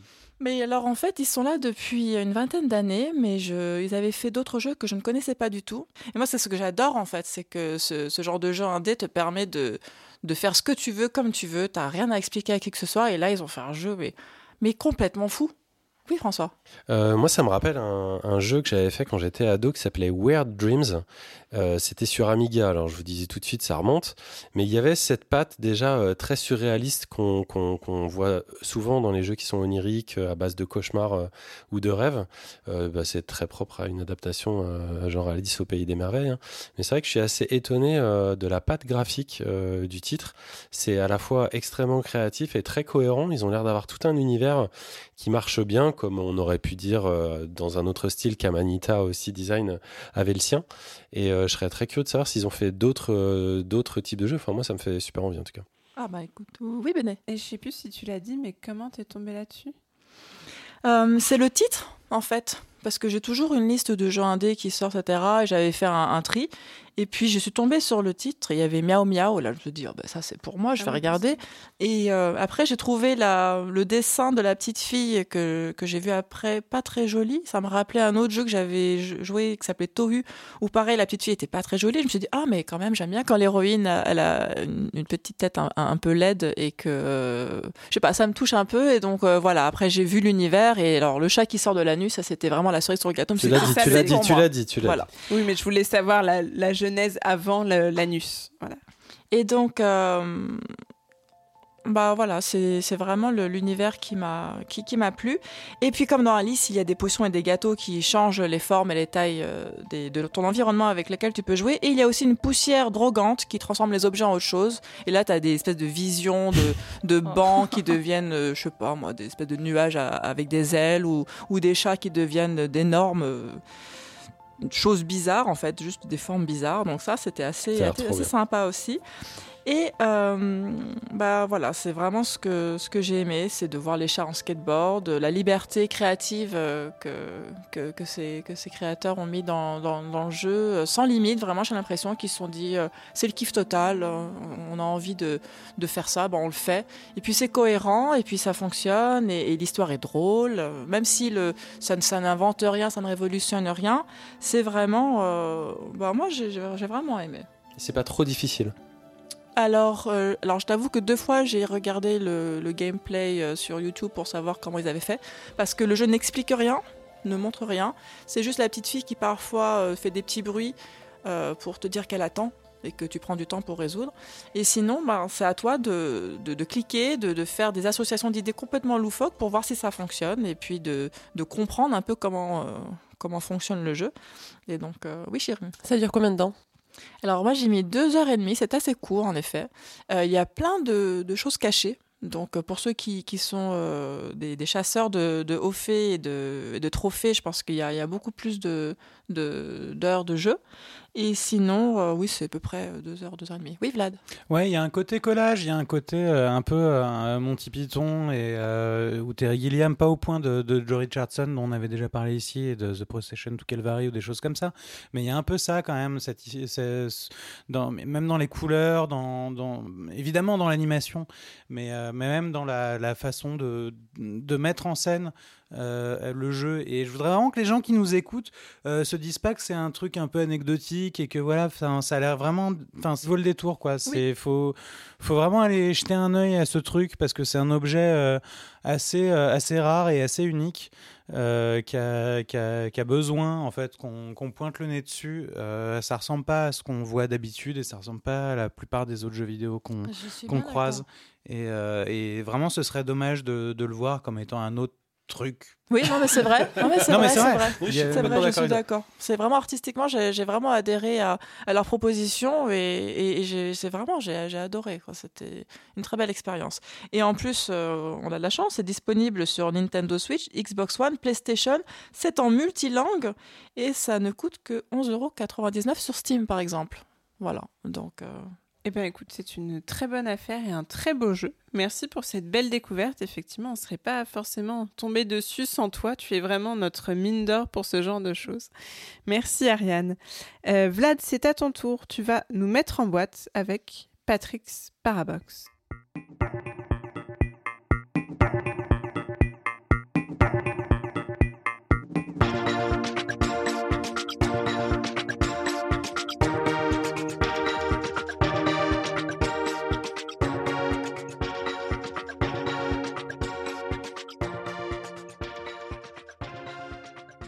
Patrick's Parabox est un Sokoban, c'est un genre ultra simple de jeu de puzzle euh, que absolument tout le monde connaît, même sans le savoir, y compris les gens qui ne jouent pas aux jeux vidéo.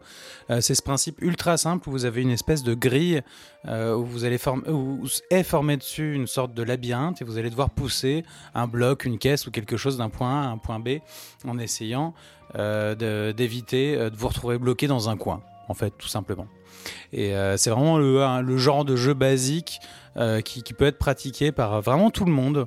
Euh, et là, je pense que ta, ma- ta maman, Simon, a déjà joué à un Sokoban et a peut-être essayé de venir à bout de ce, genre d'exercice. Et ce qui est intéressant, c'est que c'est un, un genre tellement basique et tellement simple du jeu de puzzle qu'il est très pratiqué par toute la, scène de, développeurs. C'est-à-dire que c'est un peu un exercice de euh, quand tu as envie de te, mettre dans, un peu les jeux de réflexion et dans les, jeux de, avec un game design poussé, tu vas essayer de faire un Sokoban. Et c'est euh, un exercice euh, assez basique et assez intéressant en général. Et, euh, et Patrick's Parabox, euh, qui a été réalisé donc euh, par Patrick Traynor, euh, a cette particularité, c'est que tu vas pousser ta petite caisse, tu vas pousser ton, ton, petit, ton petit cube, et quand, enfin ton petit carré, et que tu vas te rendre compte en fait à un moment donné qu'en fait ce petit carré est lui un puzzle dans lequel tu vas pouvoir rentrer et dans lequel tu vas devoir résoudre un puzzle, et dans lequel lui-même il va pouvoir résoudre un puzzle. Et il y a une, euh, y a une espèce d'abîme comme ça qui est assez énorme et, euh, et qui est assez dingue, et qui est une vraie très très bonne trouvaille euh, de ce jeu-là. qui, fait tout, tout le sel de, ce truc qui est de rentrer dans un, dans, dans un jeu, de rentrer dans un jeu, de rentrer dans un jeu. Je je sais pas trop comment exactement l'expliquer, euh, parce que c'est à la fois ultra simple et à la fois ultra compliqué. Euh, vous allez avoir une suite de, niveaux qui vont vous apprendre de façon assez logique et assez euh, normale les règles du, du Patrick Parabox Universe, qui sont des règles très définies qui sont des règles à la fois très simple et très définie, et que vous allez apprendre au fur et à mesure sans que rien ne vous soit dit. Euh, un peu, euh, Simon, tu vas me détester, mais un peu, un, peu à la façon The Witness finalement. C'est-à-dire que euh, tu apprends de toi-même, tu apprends uniquement en découvrant et en essayant de comprendre ce qui est en train de se passer, en essayant de comprendre les limites des, des règles qui sont appliquées. Et, et à partir de ça, tu vas essayer de trouver des solutions. Et toute la difficulté va être en général d'essayer de comprendre où est-ce que tu veux aller. Et, et une fois que tu as défini à peu près où est-ce que tu veux aller, tu vas commencer à pouvoir essayer d'élaborer des stratégies pour aller du, point où tu es jusqu'à jusqu'à ce- euh, là où tu vas aller. Encore une fois, c'est un principe de jeu qui est ultra simple, mais euh, en général, les, les- jeux de puzzle comme ça fonctionnent sur un seul truc, c'est euh, l'épiphanie. C'est vraiment le, mot d'ordre de ce que va être un jeu de puzzle, c'est euh, ce qu'on va appeler l'épiphanie, c'est-à-dire la, la capacité, enfin le, bonheur que tu vas trouver en toi, euh, le- l'espèce de joie immense d'avoir euh, résolu le puzzle, d'avoir trouvé la solution par toi-même, euh, de, comme de, de- ce qu'il faut faire et de, et de comment ça doit arriver. Et c'est un des jeux qui réussit à faire ça de façon assez admirable. C'est-à-dire que euh, c'est pas, un jeu très compliqué, c'est pas un jeu très difficile. Il a une courbe de progression d'ailleurs qui est assez intéressante parce que tu t'a- t'apprends, t'emmagasines, euh, tu, tu recraches d'une certaine façon et euh, tu vas à un niveau suivant et tu continues d'apprendre et tu continues de progresser mais euh, il, réussit à faire ce, truc d'avoir dans, le game design, dans le level design, vraiment ce truc qui est très difficile à voir, qui est vraiment très difficile à voir, qui est à la fois de te faire comprendre comment tu dois résoudre le puzzle et en même temps te mettre dans une, euh, situation où tu n'arrives pas à le résoudre. Et où tu vas aller chercher et essayer de, de, comprendre ce truc et à un moment d'avoir un moment donné d'avoir l'il- l'illumination de euh, c'est ça qu'il faut faire et c'est comme ça que je dois le faire et tu le fais et au moment où tu es en train de le faire euh, tu as une espèce de, de- chaleur qui te- qui t'envahit de la tête aux pieds et qui est, euh, euh, le principe de l'épiphanie qui avait été justement très bien défini et écrit par Jonathan Blow à propos de The Witness. Et, je pense que c'est assez marrant d'ailleurs parce que je sais que Jonathan Blow est en train de bosser sur un, sur un Sokoman justement. Il est en train d'essayer de faire un jeu comme ça.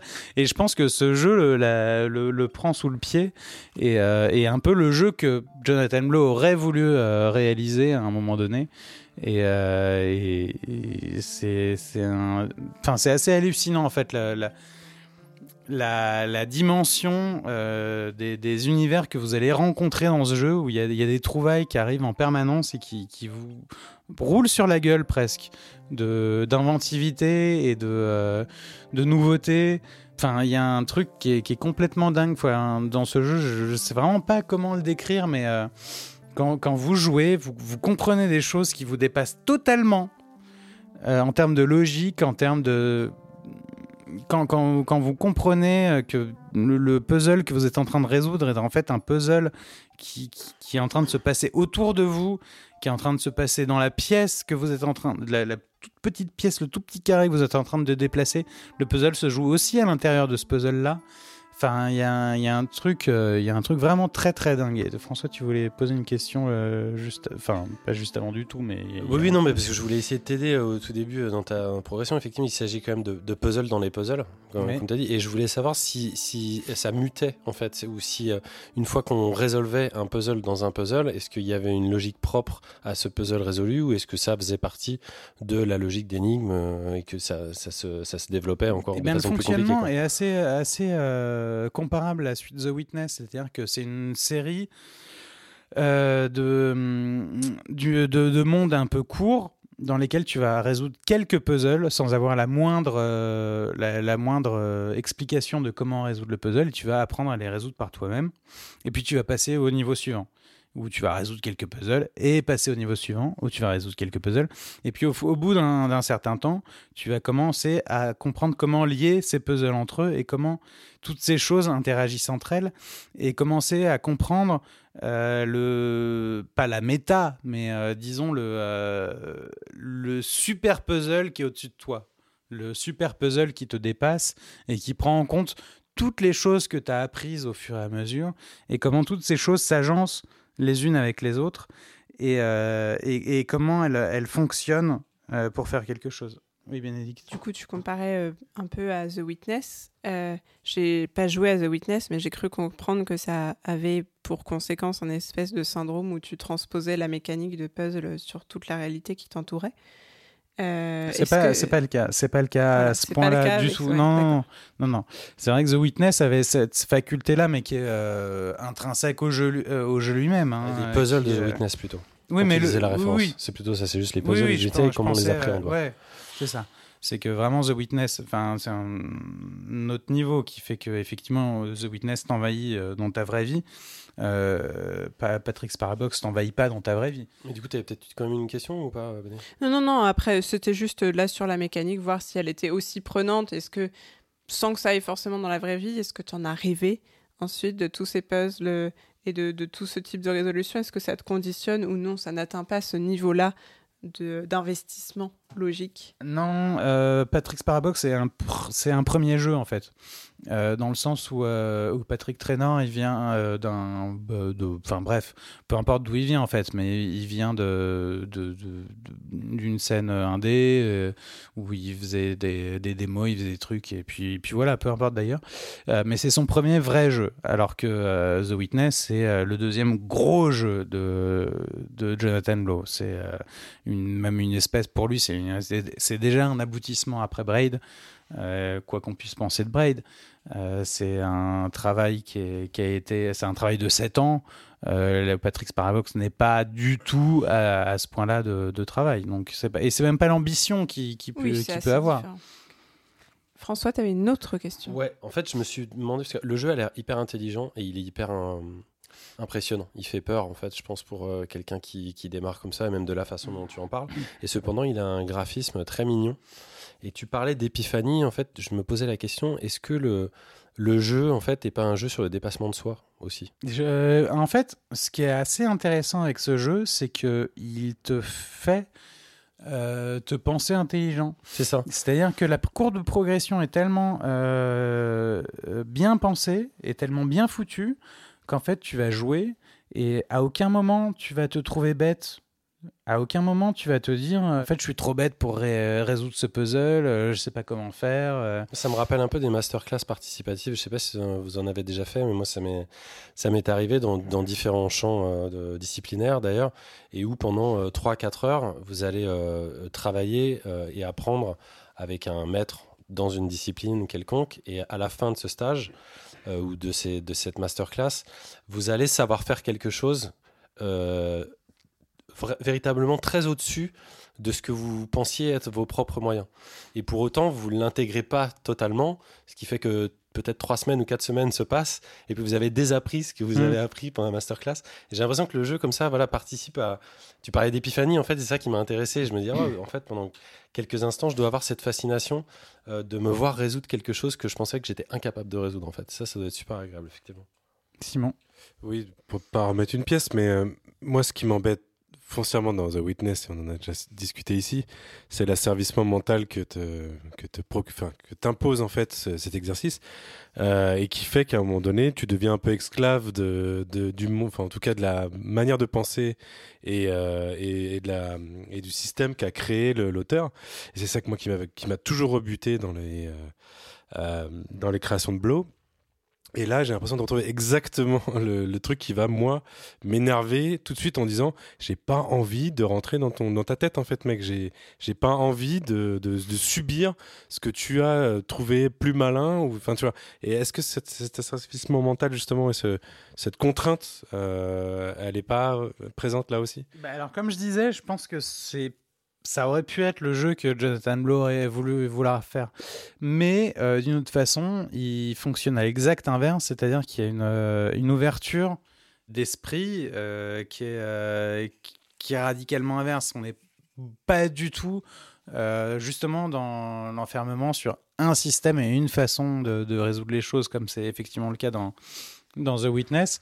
On est au contraire euh, dans une liberté d'approche et de, et de compréhension du monde et, des choses qui entourent notre euh, personnage, notre petit bonhomme euh, violet, euh, mauve, magenta, rose, je ne sais pas, euh, euh, qui, est, qui est pas du tout la même. Et, et le moment où tu te rends compte qu'en fait, le, le niveau que tu es en train de faire, en fait, des choses se passent autour de toi-même et autour du niveau que tu es en train de faire, enfin, vraiment pousse à une espèce de un contre. Enfin, je sais pas. Moi, je pense un peu. Il y a un, je pense un peu à Everything. Euh, ce jeu dont on a parlé à l'épisode exactement, le précédent. 4 ou 5 On en a parlé à de, la. Pléiade. Mais oui, on en parle peut-être à tous les épisodes et parce qu'il faut peut-être en parler à tous les épisodes. Mais je pense, euh, je pense un peu à Everything quand, euh, quand, quand je joue à ce jeu-là. quoi. Un, un truc qui te, dé- qui te dépasse euh, à ce niveau-là. quoi. Oui, euh, Ariane, pardon. Oh oui, en fait, en en regardant certaines images, je me suis rendu compte euh, que c'est très facile de se laisser hypnotiser en fait en tant que spectateur également, et que c'est un jeu que tu pourrais jouer en fait à pas à plusieurs, euh, mais regarder ton, ton ami ou quelqu'un jouer, c'est très satisfaisant également, je trouve, parce que c'est, enfin là, je sais pas, j'étais, je, je regardais, j'étais perdu, euh, j'avoue. euh, C'est le côté zoom des zooms un peu. euh. bah c'est ça, mais, mais en fait, euh, c'est c'est très plaisant de regarder, de voir quelqu'un bouger les choses, etc. Et puis parfois, te, te montrer certaines façons de faire les choses où tu n'aurais même pas pensé. T'aurais même pas pensé à pousser le truc là et à sortir de là et tu te dis oh il est vachement smart et tout et, et c'est passionnant à regarder en fait. Tu voudrais dire pardon. vas-y, C'est de l'épiphanie euh, partagée. En tout cas, à distance ou par procuration. Je sais pas Oui, oui, un petit peu, un petit peu, mais c'est surtout. euh, c'est- c'est c'est- c'est pas, c'est pas du tout ennuyeux. Il y, y a certains jeux que tu, tu regardes les gens jouer et tu te dis, bon, bah, c'est un peu chiant, etc. Parfois, euh, certains RPG ou autres, mais là. Honnêtement, le, le- le monsieur là qui fait du streaming, euh, c'est, moi je pourrais regarder tout ce qu'il fait pendant des heures. En fait. Je pense que du coup, C'est vraiment devrait bien. faire un live Twitch. Ah oui, oui, Ouais, non j'ai- mais j'ai pensé ça dès le début. communauté. je pense que ce serait une bonne idée, ouais. Les live Twitch sur des jeux de réflexion. Alors, je pense, que, chaud. je pense qu'effectivement, ça se, ça se Twitch plutôt pas mal. Après, euh, effectivement, ces jeux de puzzle, et, euh, et pour le coup, euh, The Witness s'y prêtait énormément. C'est euh, c'est des jeux qui sont euh, très faciles à partager avec quelqu'un euh, qui est à côté de toi. C'est-à-dire que c'est des jeux qui sont très faciles à faire à deux. Ou, ou voire plus, mais en tout cas, restons dans. En tout cas, euh, à deux, euh, c'est des jeux qui sont euh, très chouettes à faire parce que tu, tu mets deux cerveaux ensemble et, et tu te dis, bah, on va essayer de faire les choses comme ça. Et puis il y en a un qui va commencer à, mettre, à écrire des trucs, à noter des trucs sur papier. Alors, beaucoup moins là sur Patrick's Parabox. Hein, et tu, à zéro moment, tu as besoin de, de noter des choses, d'écrire des choses, de dessiner des choses. Mais. euh, Est-ce qu'on sait en combien de temps il l'a fait Ou Pas? Combien de temps il a Parce que tu disais, Ah, il j'ai pas. Ouais, non, j'ai pas. euh, instinctivement, comme ça, je dirais que c'est euh, un truc de deux ans et demi, mais euh, je- enfin, relativement court en tout cas. Mais j'ai pas l'info exacte. Eh ben, merci beaucoup Vlad pour cette découverte. Si vous voulez euh, un petit peu découvrir ce type de jeu, je pense que c'est l'exemple parfait. Tu nous as dit combien il coûtait? Non, tu veux pas le dire peut-être. Euh, non, je sais pas combien. On va coûte. dire peu Euh, cher. je- Allez. Enfin, franchement, ça n'a aucun. Pre- Prenez-le, jouez-y. euh, Prenez-le, quel que soit son prix, c'est pas. De toute façon, c'est pas la question. hein, vraiment, C'est pas la question. recommandé par Vlad et ça n'a pas de prix. Non, mais surtout, c'est un, c'est- enfin, c'est un- un jeu assez rare par rapport à ça aussi, euh, qui, qui va euh, révolutionner son genre particulier. Euh, franchement, allez-y. Enfin, peu, peu importe. pas. Il avait été primé à l'Indicate 2019, je vois ça, je savais pas du tout. bah, euh, on y était pour. Ah non, à l'Indicate aux États-Unis, ouais, d'accord. Et donc oui, merci beaucoup pour cette découverte. C'est maintenant moi qui vais euh, garder la parole pour vous parler de, encore une fois, toute autre chose, puisque ce sera une superbe épopée musicale, a musical story. Did we make it?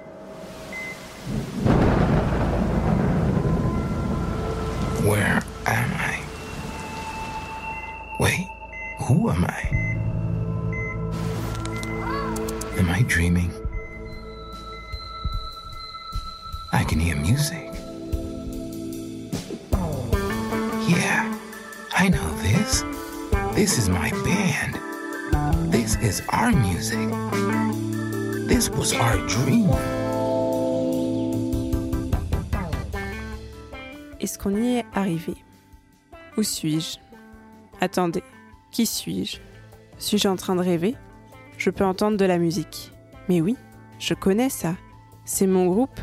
C'est notre musique. C'était notre rêve. Ces mots, vous ne les entendrez jamais dans le jeu que je vais vous présenter aujourd'hui, A Musical Story. même si vous les avez entendus dans l'intro, qui est le trailer de ce jeu. En fait, vous n'entendrez quasiment aucune parole dans ce petit bijou du studio Glitches. Petite parenthèse ici, mais joie fromage, les équipes de ce tout petit studio français ne pouvaient vraiment pas choisir de meilleur nom pour leur studio. Fin de la parenthèse. Pas de parole donc dans A Musical Story. Et pourtant, ce jeu a beaucoup à nous dire. J'espère que j'en serai une bonne interprète aujourd'hui. L'intro que vous avez entendu permet de vous situer le début de l'histoire en audio. Dans le jeu, une simple image suffit pour ça. Celle d'un jeune homme endormi dans un lit d'hôpital, possiblement dans le coma, un tuyau d'oxygène dans le nez, un bandage à la tête, sa faible respiration rythmée par les bips, bips des appareils qui l'entourent. Qui est-il? Que lui est-il arrivé? A Musical Story va vous inviter à le découvrir en plongeant dans sa tête et en accédant à ses souvenirs via la musique, via la bande-son de sa vie. Chaque fragment de mémoire n'est accessible qu'en rejoignant une boucle musicale, avec un système de visualisation de notes à jouer avec les gâchettes de votre manette les touches de votre clavier, un peu à la guitare héros. Guitariste, batteur, chanteur, le joueur va se glisser dans la peau de nombreux musiciens pour arriver à décoder l'histoire du héros Gabriel. On a même parfois droit à des instruments plus fantaisistes dont je ne connais pas le nom, comme un clavier saxophone. Si chez vous vous avez le nom de cet instrument, n'hésitez pas à nous le faire passer pour le prochain Previously on la Pléiade, on mourra moins bête. Ces boucles musicales donc débloquent chacune un tout petit fragment de mémoire, quasiment juste une image. Et en en superposant certaines, cela permet d'avoir accès à des scènes entières, des chapitres de la vie du héros qui nous permettent de reconstituer son histoire. Celle d'un jeune homme des années 70 qui est passionné de musique mais qui travaille à la chaîne dans une usine de boîtes de conserve. Un jeune homme qui fait partie d'un groupe uni avec un saxo claviériste chevelu et un batteur trapu, mais qui s'isole parfois un peu trop dans la drogue. On le voit refaire le monde avec ses amis dans un bar, rêver de musique et de gloire et finalement se décider, partir pour le grand festival de musique de Pinewood, à bord d'un van retapé à grand renfort d'enthousiasme et d'huile de coude. En chemin, notre héros rencontre l'amour, mais fait aussi face à ses démons, pour finalement se retrouver dans ce lit d'hôpital, inconscient. Comment? Pourquoi? Je ne vous le dirai pas, bien sûr, ce sera vous de le découvrir, mais je vous promets que vous ne serez pas déçus du voyage. Parce que c'est ça, avant tout, l'expérience de Musical Story. C'est un voyage. Un voyage musical à travers des riffs de guitare endiablés, des nappes de synthé planantes et des chants à vous arracher le cœur. C'est un voyage graphique, tout en tableau pastel d'une beauté époustouflante, qui nous emmène à travers des clairières baignées de lumière, l'ambiance crépusculaire d'une station-service au néon clignotant et qui fait danser les flammes d'un feu de camp sur les visages fatigués mais enthousiastes de ces jeunes personnages pleins d'espoir. C'est un voyage émotionnel, enfin, durant lequel on s'attache à ce anti-héros maladroit, à ses erreurs de jeunesse et à ses rêves qui sont encore si purs.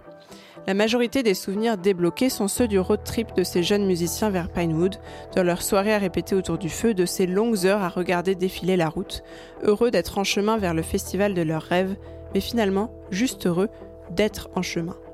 J'ai joué la plus grande partie de A Musical Story dans le train, en levant parfois moi-même la tête pour regarder dehors le charmant paysage entre Paris et la Normandie, et me suis complètement laissé aller à la douce transe proposée par le jeu.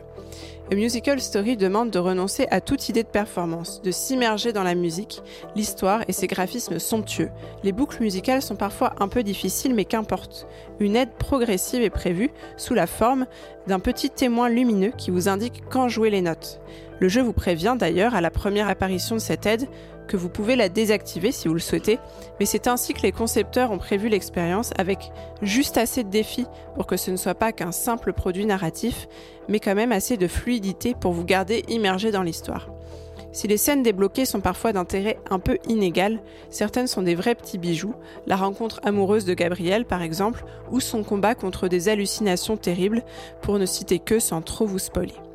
Si on compare un musical story à un autre très beau jeu de rythme que j'avais présenté ici, qui était Ape Out, on constate que les deux expériences sont radicalement différentes. Ape Out était un jeu nerveux, addictif, violent, où la victoire était savoureuse mais conquise dans la douleur. La musique rythmait les coups, elle rythmait le sang.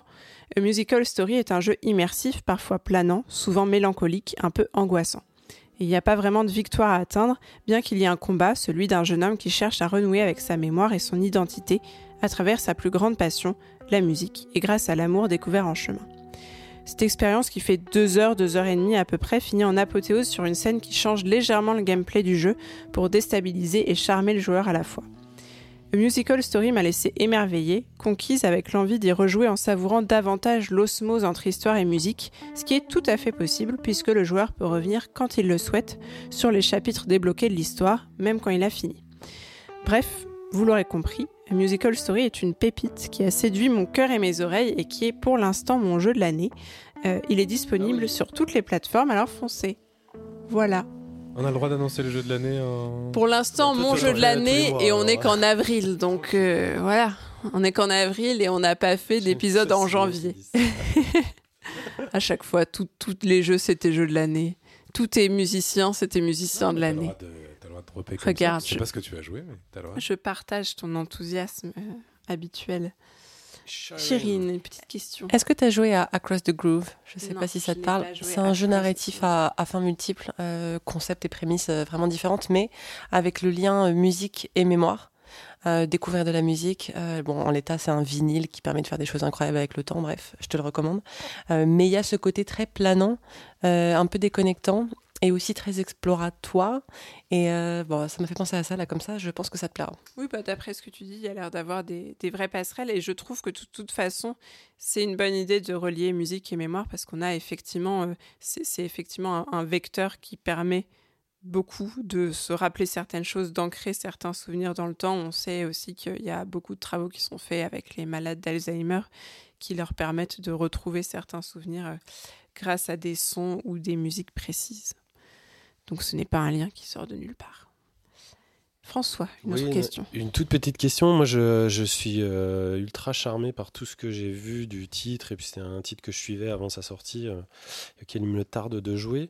Euh, notamment par son originalité graphique. Alors, je ne sais pas exactement si on sait qui est, qui est derrière euh, ça, s'il y a des illustrateurs qui font autre chose que du jeu vidéo. Mais je trouve ça très atypique pour du jeu vidéo.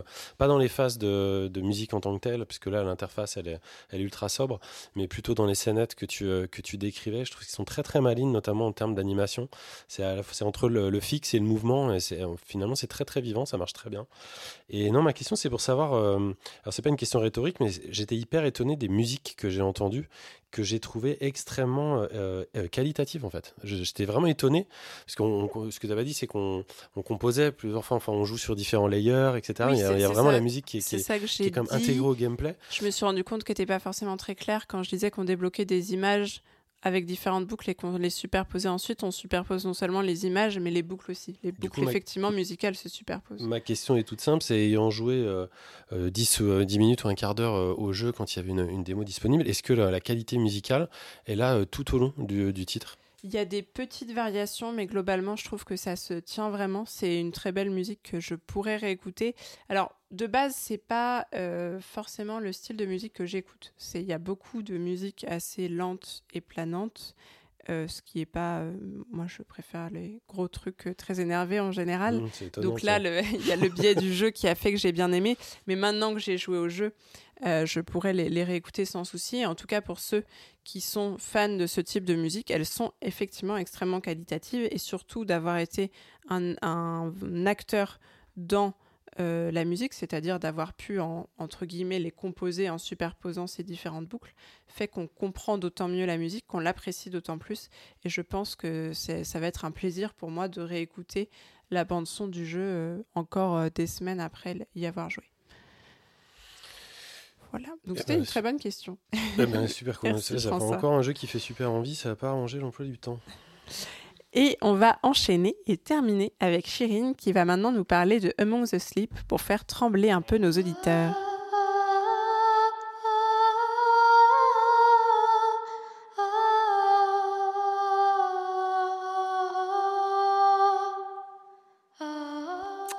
À fait. Le jeu que je vais vous présenter, c'est donc Among the Sleep.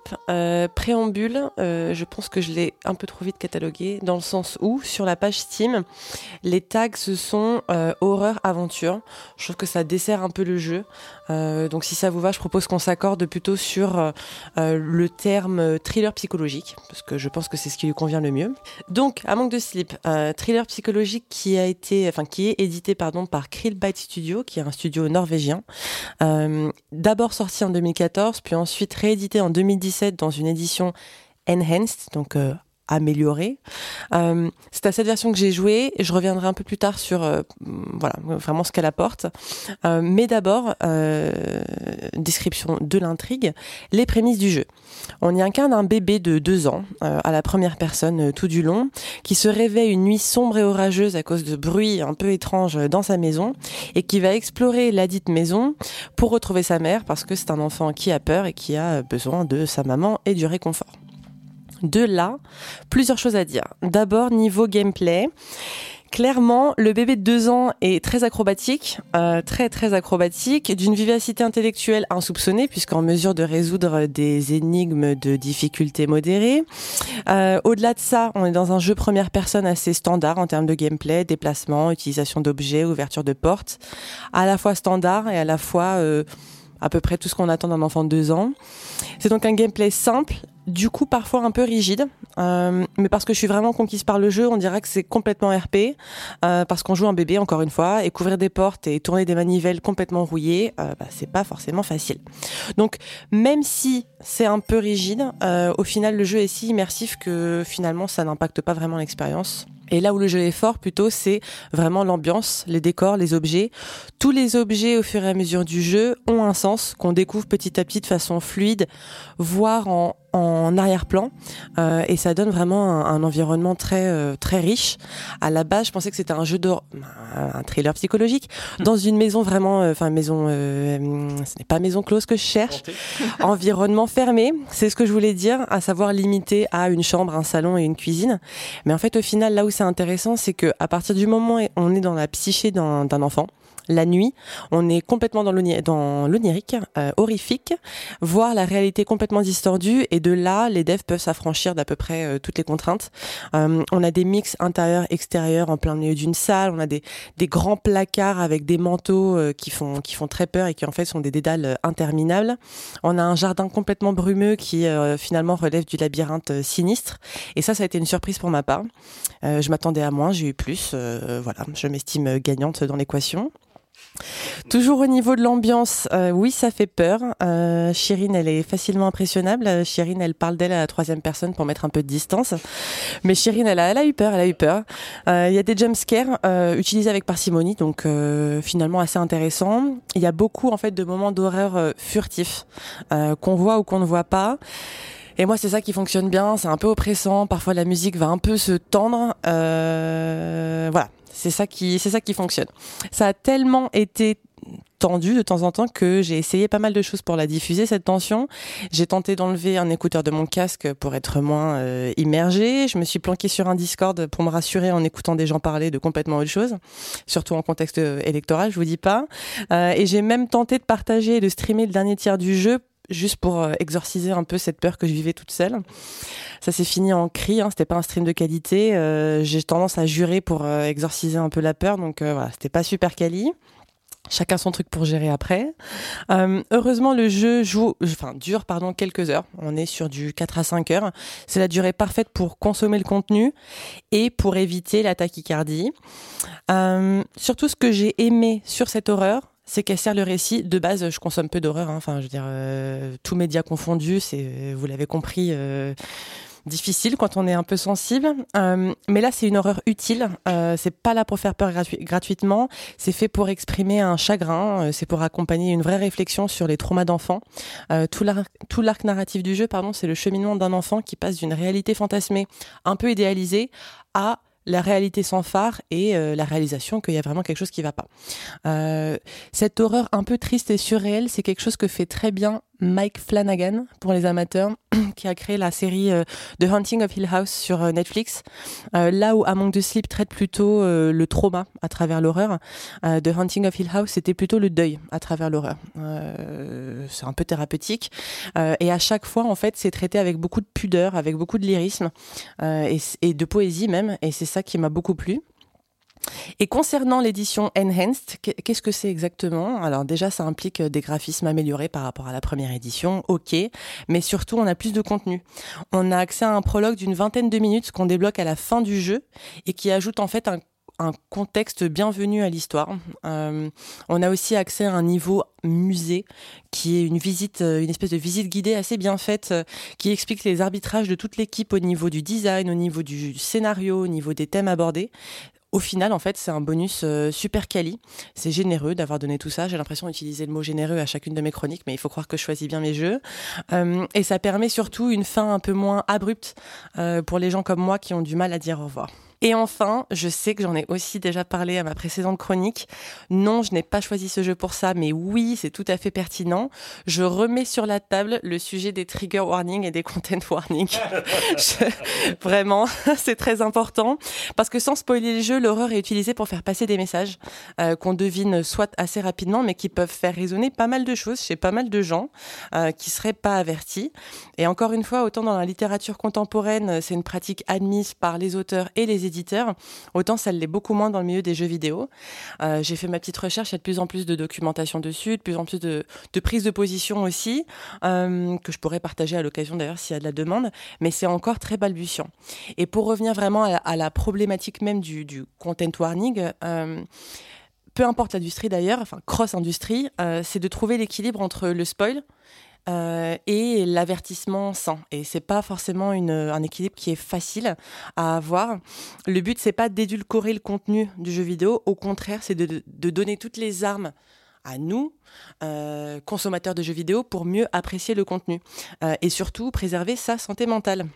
Parce que maintenant, on est face à une multitude de contenus super variés, super aboutis, super immersifs.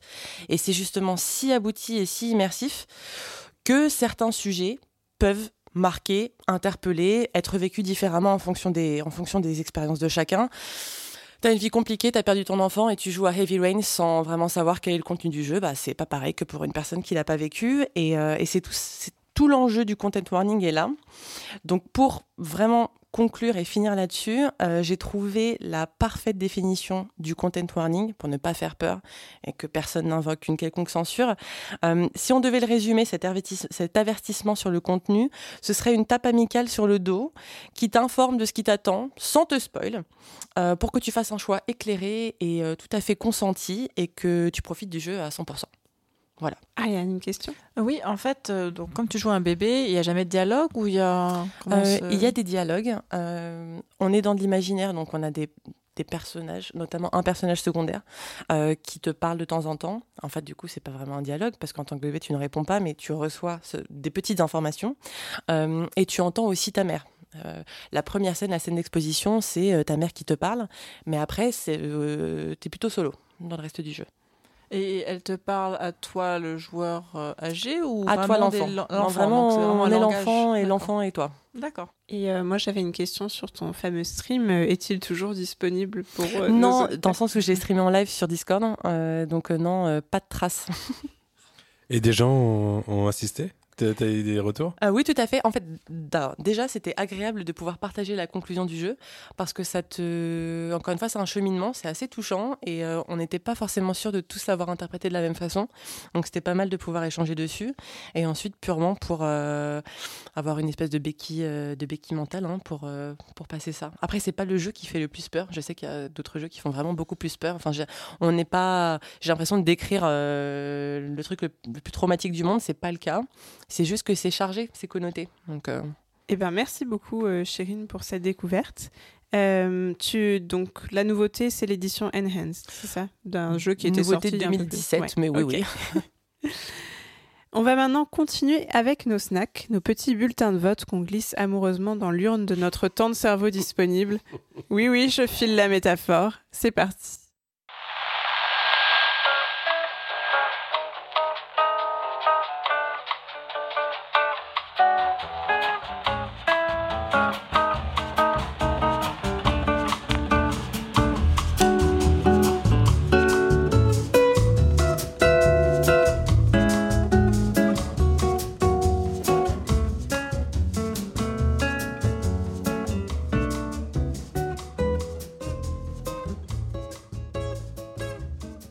Petit snack euh, du mois s'appelle Pom Pom The Great Space Rescue, qu'on abrégera entre nous par Pom Pom. C'est un titre tout coloré qui est sorti le 14 mars. Ça a été développé par le micro-studio américain Tomo Camp de William Rosenthal euh, et édité par les français PID Games, donc le, le label de, de plugin digital. Alors Pom Pom, c'est un jeu d'action plateforme en défilement horizontal, pixelisé à la façon d'une Sega Ultra Drive ou d'une Nintendo Hyper NES. On peut d'ailleurs dès le départ choisir un affichage euh, façon pixel perfect qui plaira certainement à Seb22 qu'on embrasse, ou plus doux, euh, mais évidemment plus moche euh, selon moi. On joue un petit hamster parti sauver son jeune maître capturé par des chats pirates venus de l'espace suite à un problème spatio-temporel. Autant dire qu'Hollywood a déjà mis plusieurs options sur les droits du scénar, peu importe, car on n'est pas dans Pom Pom pour recevoir le prix Goncourt ou l'Oscar du meilleur scénar, car quand je dis on joue, c'est assez particulier. Le, le système a ceci d'original qu'au lieu de contrôler notre petit hamster directement, celui-ci avance et saute seul, sans notre aide. On n'est pas en RTT pour autant, parce qu'on doit assurer sa progression dans les niveaux en plaçant devant lui des plateformes de différentes tailles, de différents types, au bon endroit, au bon moment, lui faire prendre les bonnes décisions et les bonnes directions. Pom Pom n'est pas un jeu de plateforme, c'est une simulation de tuteur pour petits hamsters ayant du mal à trouver sa voie dans la vie. C'est la version moderne des Lemmings en fait. Un petit peu. En plus des plateformes et des ponts euh, à poser, on peut utiliser des objets collectés pour interagir avec l'espace qui nous entoure. On vole sur des canons, on se balance de corde à corde, on saute sur des poissons volants, c'est tout frais, c'est super mignon et c'est super difficile. En fait, un timer, des bonus de temps en temps et une musique bien chouchou ne seront pas trop pour éviter nos grimaces et les râles de dépit accompagnant nos cuisants échecs et chutes. Du skill et de la joie donc, et du coup, Passer les huit mondes de huit stages chacun, une ville et ses gratte-ciel, une ruche remplie d'abeilles tueuses, des temples volcaniques et j'en passe, le système se renouvelle vraiment sans cesse, je vous laisse la surprise, et on en redemande. Bref, c'est enrobé d'humour et de bonbons. Pom Pom est loin d'être aussi facile qu'il y paraît, et c'est tant mieux. Le jeu est dispo sur Windows, PC et Mac, et bientôt sur Switch, et ça coûte euh, un petit peu plus qu'un snack, mais pas trop. N'allons pas développer. Ça coûte 14 balles. Deux places de ciné. Ça coûte sérieux autant que la moitié des jeux présentés. Et donc merci François. Attends, tu es parti tout seul, mais tu as fait une, une très belle euh, chronique. très beau petit snack. Chérine, tu vas maintenant nous parler d'un intéressant remake. Euh, oui, euh, parenthèse nostalgie. L'année de ma naissance, donc en 1992, euh, Westwood Studios sort Dune 2 de Building of a Dynasty. Euh, air manqué, en tout cas pour ma part, euh, des débuts des RTS. 30 ans plus tard, je découvre au hasard d'un tweet euh, qu'un monsieur qui s'appelle Paul, sous pseudo de Liquid Dream, sort après trois ans d'efforts euh, un Dune 2 de The Making of a Dynasty, soit un remake quasiment à l'identique sur ou sous Pico 8. Le jeu est jouable gratuitement via Explorer ou téléchargement. On y retrouve à peu près tout, le texte d'introduction très solennel propre à, l'univers Dune, Arrakis, son épice, les différentes factions, les différentes unités, les différents buildings, avec quelques limitations, notamment celle très frustrante de ne pas pouvoir sélectionner plusieurs unités à la fois, mais on s'en remettra. Euh, je sais que tout est à l'identique parce que j'ai demandé à des gens qui y avaient joué à l'époque, hein, donc un peu plus âgés que moi, clairement euh, moyenne d'âge de l'équipe. Euh, au final, c'est une bonne petite pépite pour ceux qui aiment Dune, pour ceux qui aiment les RTS, pour ceux qui aiment les deux. Je n'ai qu'un mot à dire, euh, go go go.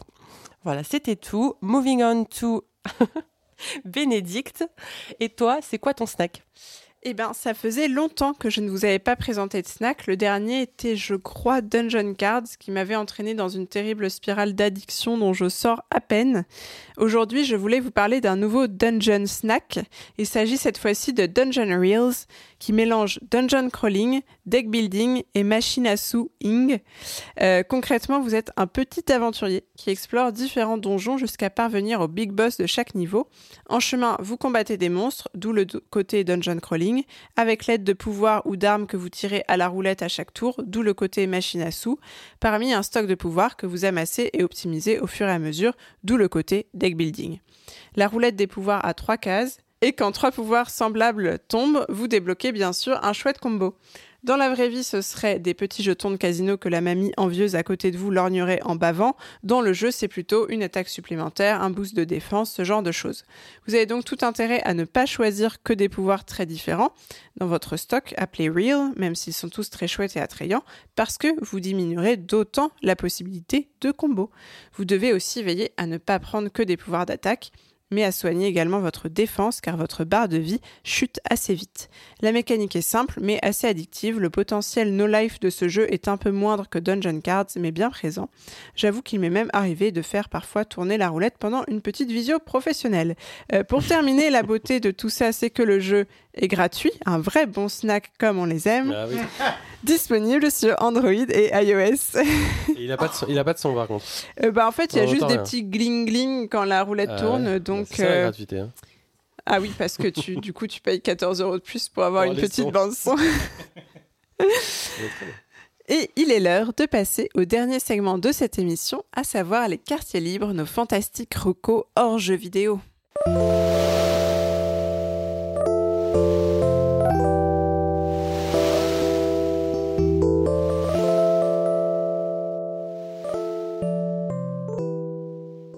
Et on va entamer ce dernier segment de l'émission avec la reco ciné d'Ariane. Tout à fait, je vais vous parler de la revanche des crevettes pailletées.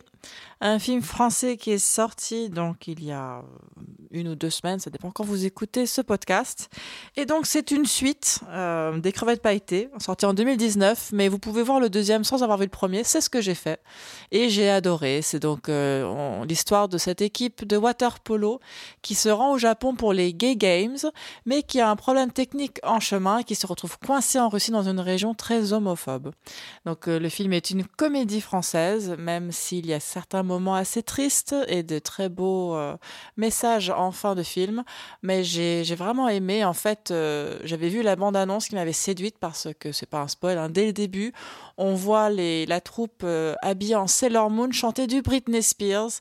Et là, si vous voulez, j'étais ah il faut ouais, que j'aille voir ce film absolument et j'ai adoré. Voilà. Donc allez-y, c'est vraiment un superbe film très drôle et, et c'est bien parce que ça fait remonter un petit peu le cinéma français dans mon estime. Donc voilà.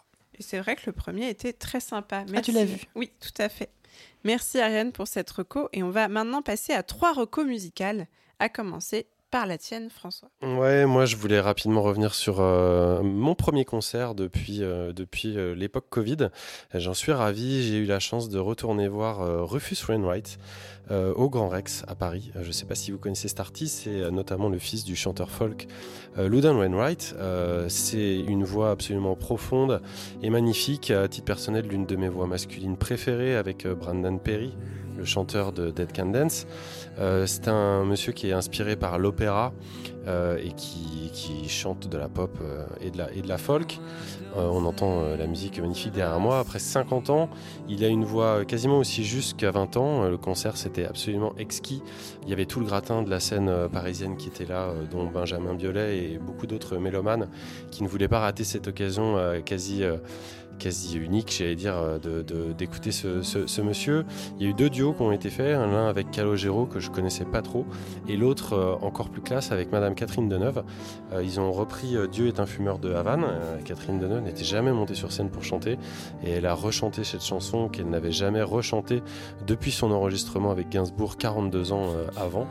Euh, et voilà, je vous conseille d'utiliser, d'écouter pardon son dernier album qui s'appelle Unfollow the Rules. Et si vous voulez poser vos oreilles euh, bah, sur YouTube, allez écouter Poses, Goes into a Town, Pretty Things ou Living for Paris qui était derrière ma chronique euh, pour découvrir cet artiste. Voilà.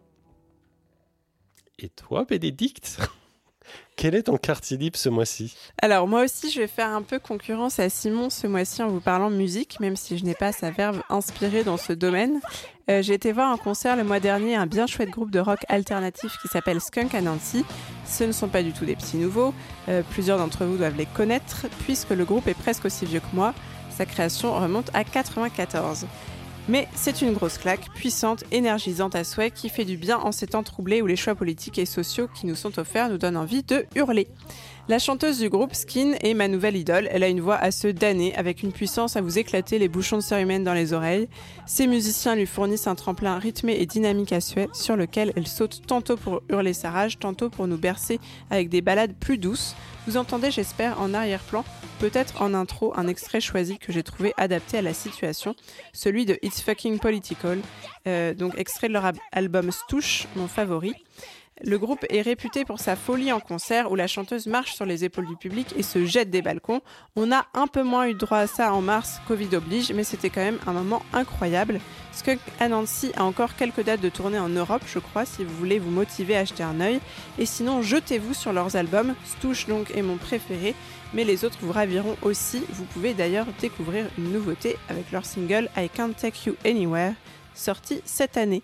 Bonne écoute. Excellent. J'ai toujours dit Skunk Anansi quand j'étais. Parce que j'étais j'étais ado et je savais pas parler l'anglais, mais. Je sais pas, j'ai dit Anansi, mais peut-être c'est Anansi. Vous disiez pas Skunk Anansi? Nous vérifierons la mal parce que prononciation. moi, je- comme je te disais, j'avais vu Skunk Anansi euh, pour le jour de l'an 2000. C'est ça, euh, jour de l'an, oui, c'est ça, le- pour le genre des, années- des années 2000 à Bruxelles. Et elle, elle, elle marchait sur un filet. Il y avait un filet à la Mad Max qui était tendu euh, au-dessus de la foule. quoi. Et elle était comme une araignée avec son micro euh, à chanter comme c'est une bonne, une bonne brève, mais un très très bon souvenir. Et une Ouais. grande artiste. Ah c'est c'est vraiment une bête de scène. Et puis elle a des costumes euh, assez incroyables aussi. Elle arrive toujours avec euh, soit des couvre-chefs, soit des trucs assez, euh, tu, assez fous. tu disais le groupe à ton âge, t'as- tu, la formation c'est quand pour... 94. Ouais, c'est ça, c'est début Ouais. des années 90. ouais. Ouais. Donc euh, oui, et puis ils ont une, une assez longue pause, ils se sont reformés après, bref. Mais euh, voilà, il y a beaucoup de matière du coup quand même à écouter et avec euh, beaucoup beaucoup de qualité. Il y a hum, tous les albums sont très bons, donc euh, vraiment je vous recommande. Et Euh, enfin, Et pour terminer, Simon a opté pour un retour en douceur, en assurant sa traditionnelle petite reco musicale. Vas-y. Mais oui, mais oui, ça me fait plaisir. Oui, mes amis. Le- On va parler de bijoux musicaux, parce que ça fait deux fois que tu dis bijoux dans, cet- dans cet épisode, j'adore. Non, c'est euh, vraiment ce début de printemps est marqué par les Irlandais de- du sextet euh, de Trump, Thumper. Thumper, je sais pas si vous. Thumper. Thumper. Euh, qui offre leur premier album, qui travaille maintenant depuis 5 longues années, donc c'est un début album, comme on dit dans, dans le milieu, pour- les amateurs. Et le groupe a la particularité d'être composé donc d'un chanteur, ça c'est plutôt normal, d'une basse, bon tout va bien, de deux euh, guitares et de deux batteries. Et oui, c'est un groupe à deux batteries. Je ne veux pas de référence à ma gauche. tu Sur sais ce que quel j'allais groupe dire. Ouais. Mais je connais les groupes à deux batteries. Non, tu ne citeras pas le groupe que tu penses, mais c'est de la singularité donc d'avoir deux batteries ne n'impose pas non plus aux 10 morceaux d'être trop euh, tape, je sais pas, ils tapent pas trop les oreilles. Ils sont au contraire extrêmement euh, impactants pour euh, pour ce qu'ils ont à dire. Et chaque titre qui dure extrêmement longtemps, on n'est pas du tout sur euh, sur des formats radio, on est sur de 5 à 10 minutes par morceau, permet comme ça de déployer des des mélodies et des moments un peu plus calmes et des moments un peu plus profonds qui fait que cet album vraiment qui s'appelle Delusion of Grandeur que le nom j'a- j'adore euh, qui, euh, qui permet enfin moi en tout cas qui m'a euh, quasiment ouvert une, nouvelle porte dans, dans, dans la musique tout simplement. Et j'ai très très hâte de les voir en concert tellement ils, ils- donnent la patate. On parlait de concerts les, concerts les concerts reviennent et ça va être et j'ai vraiment hâte. Thumper Delusion of Grandeur et je sais plus ce qu'on écoute comme morceau mais ça c'est en boulot je crois Euh, si c'est le même morceau qu'on a prévu de passer en fin de d'épisode, c'est Fear. c'est pas le même. C'est pas Le même. Alors c'est ton boulot. Du coup. Tout ça. Eh ben merci beaucoup Simon et bon retour parmi nous. Euh, et cette belle reco musicale marque la fin de cette 53e émission. Avant de se quitter et de vous laisser aller préparer votre déménagement en Belgique, les remerciements d'usage à la super équipe de la Pléiade, tout d'abord toujours au top. Merci donc à nos chroniqueurs François, Ariane, Vladimir, Aurélie, Chérine et Simon qu'on était donc heureux de retrouver pour sa petite reco. Merci aussi à notre Master Chief Thibaut et à Calden pour son aide sur la communication de la Pléiade. D'ici le prochain épisode, n'oubliez pas de nous suivre sur les réseaux sociaux. Twitter, Facebook, Instagram, Discord, on est partout. Et sur Twitch même, parfois, vous pouvez normalement retrouver des infos sur nos différentes chaînes depuis le sublimissime site de la Pléiade. Et si vous aimez nous entendre déblatérer chaque mois, laissez-nous une multitude d'étoiles sur votre appli de podcast favorite. Ça va nous faire plaisir. Ça va aussi nous permettre de recruter de nouveaux auditeurs très chanceux. Merci enfin à vous, chers auditeurs, et on se quitte sur Fear of Art de Thumper. À bientôt dans vos oreilles et dans nos cœurs. Ciao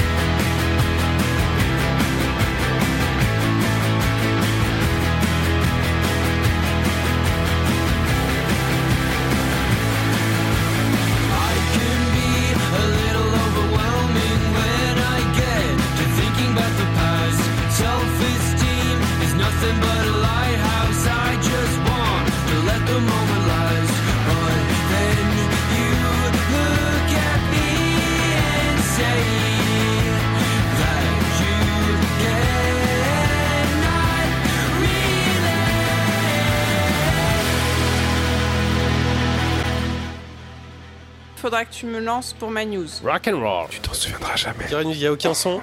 La mais ça Marseillaise, Je pense, ouais, voilà, c'est exactement ce que j'allais. Je. je verrai. Le plus beau bac. Du beau bac. J'aime bien quand on est aussi nombreux. Et toi, Bénédicte, c'est quoi ton snack ce mois-ci Mais c'était pas du tout. Ah, mais alors, que- Ariane Ariane, moi je le savais parce qu'on me l'a dit il y a 10 secondes et Ariane elle me fait des trucs genre Un peu de béné. béné, beaucoup de béné. On n'a jamais assez de béné. Non mais ça sera pas le jingle. C'est des coques. c'est des coques. C'est intraitable. C'est ingérable.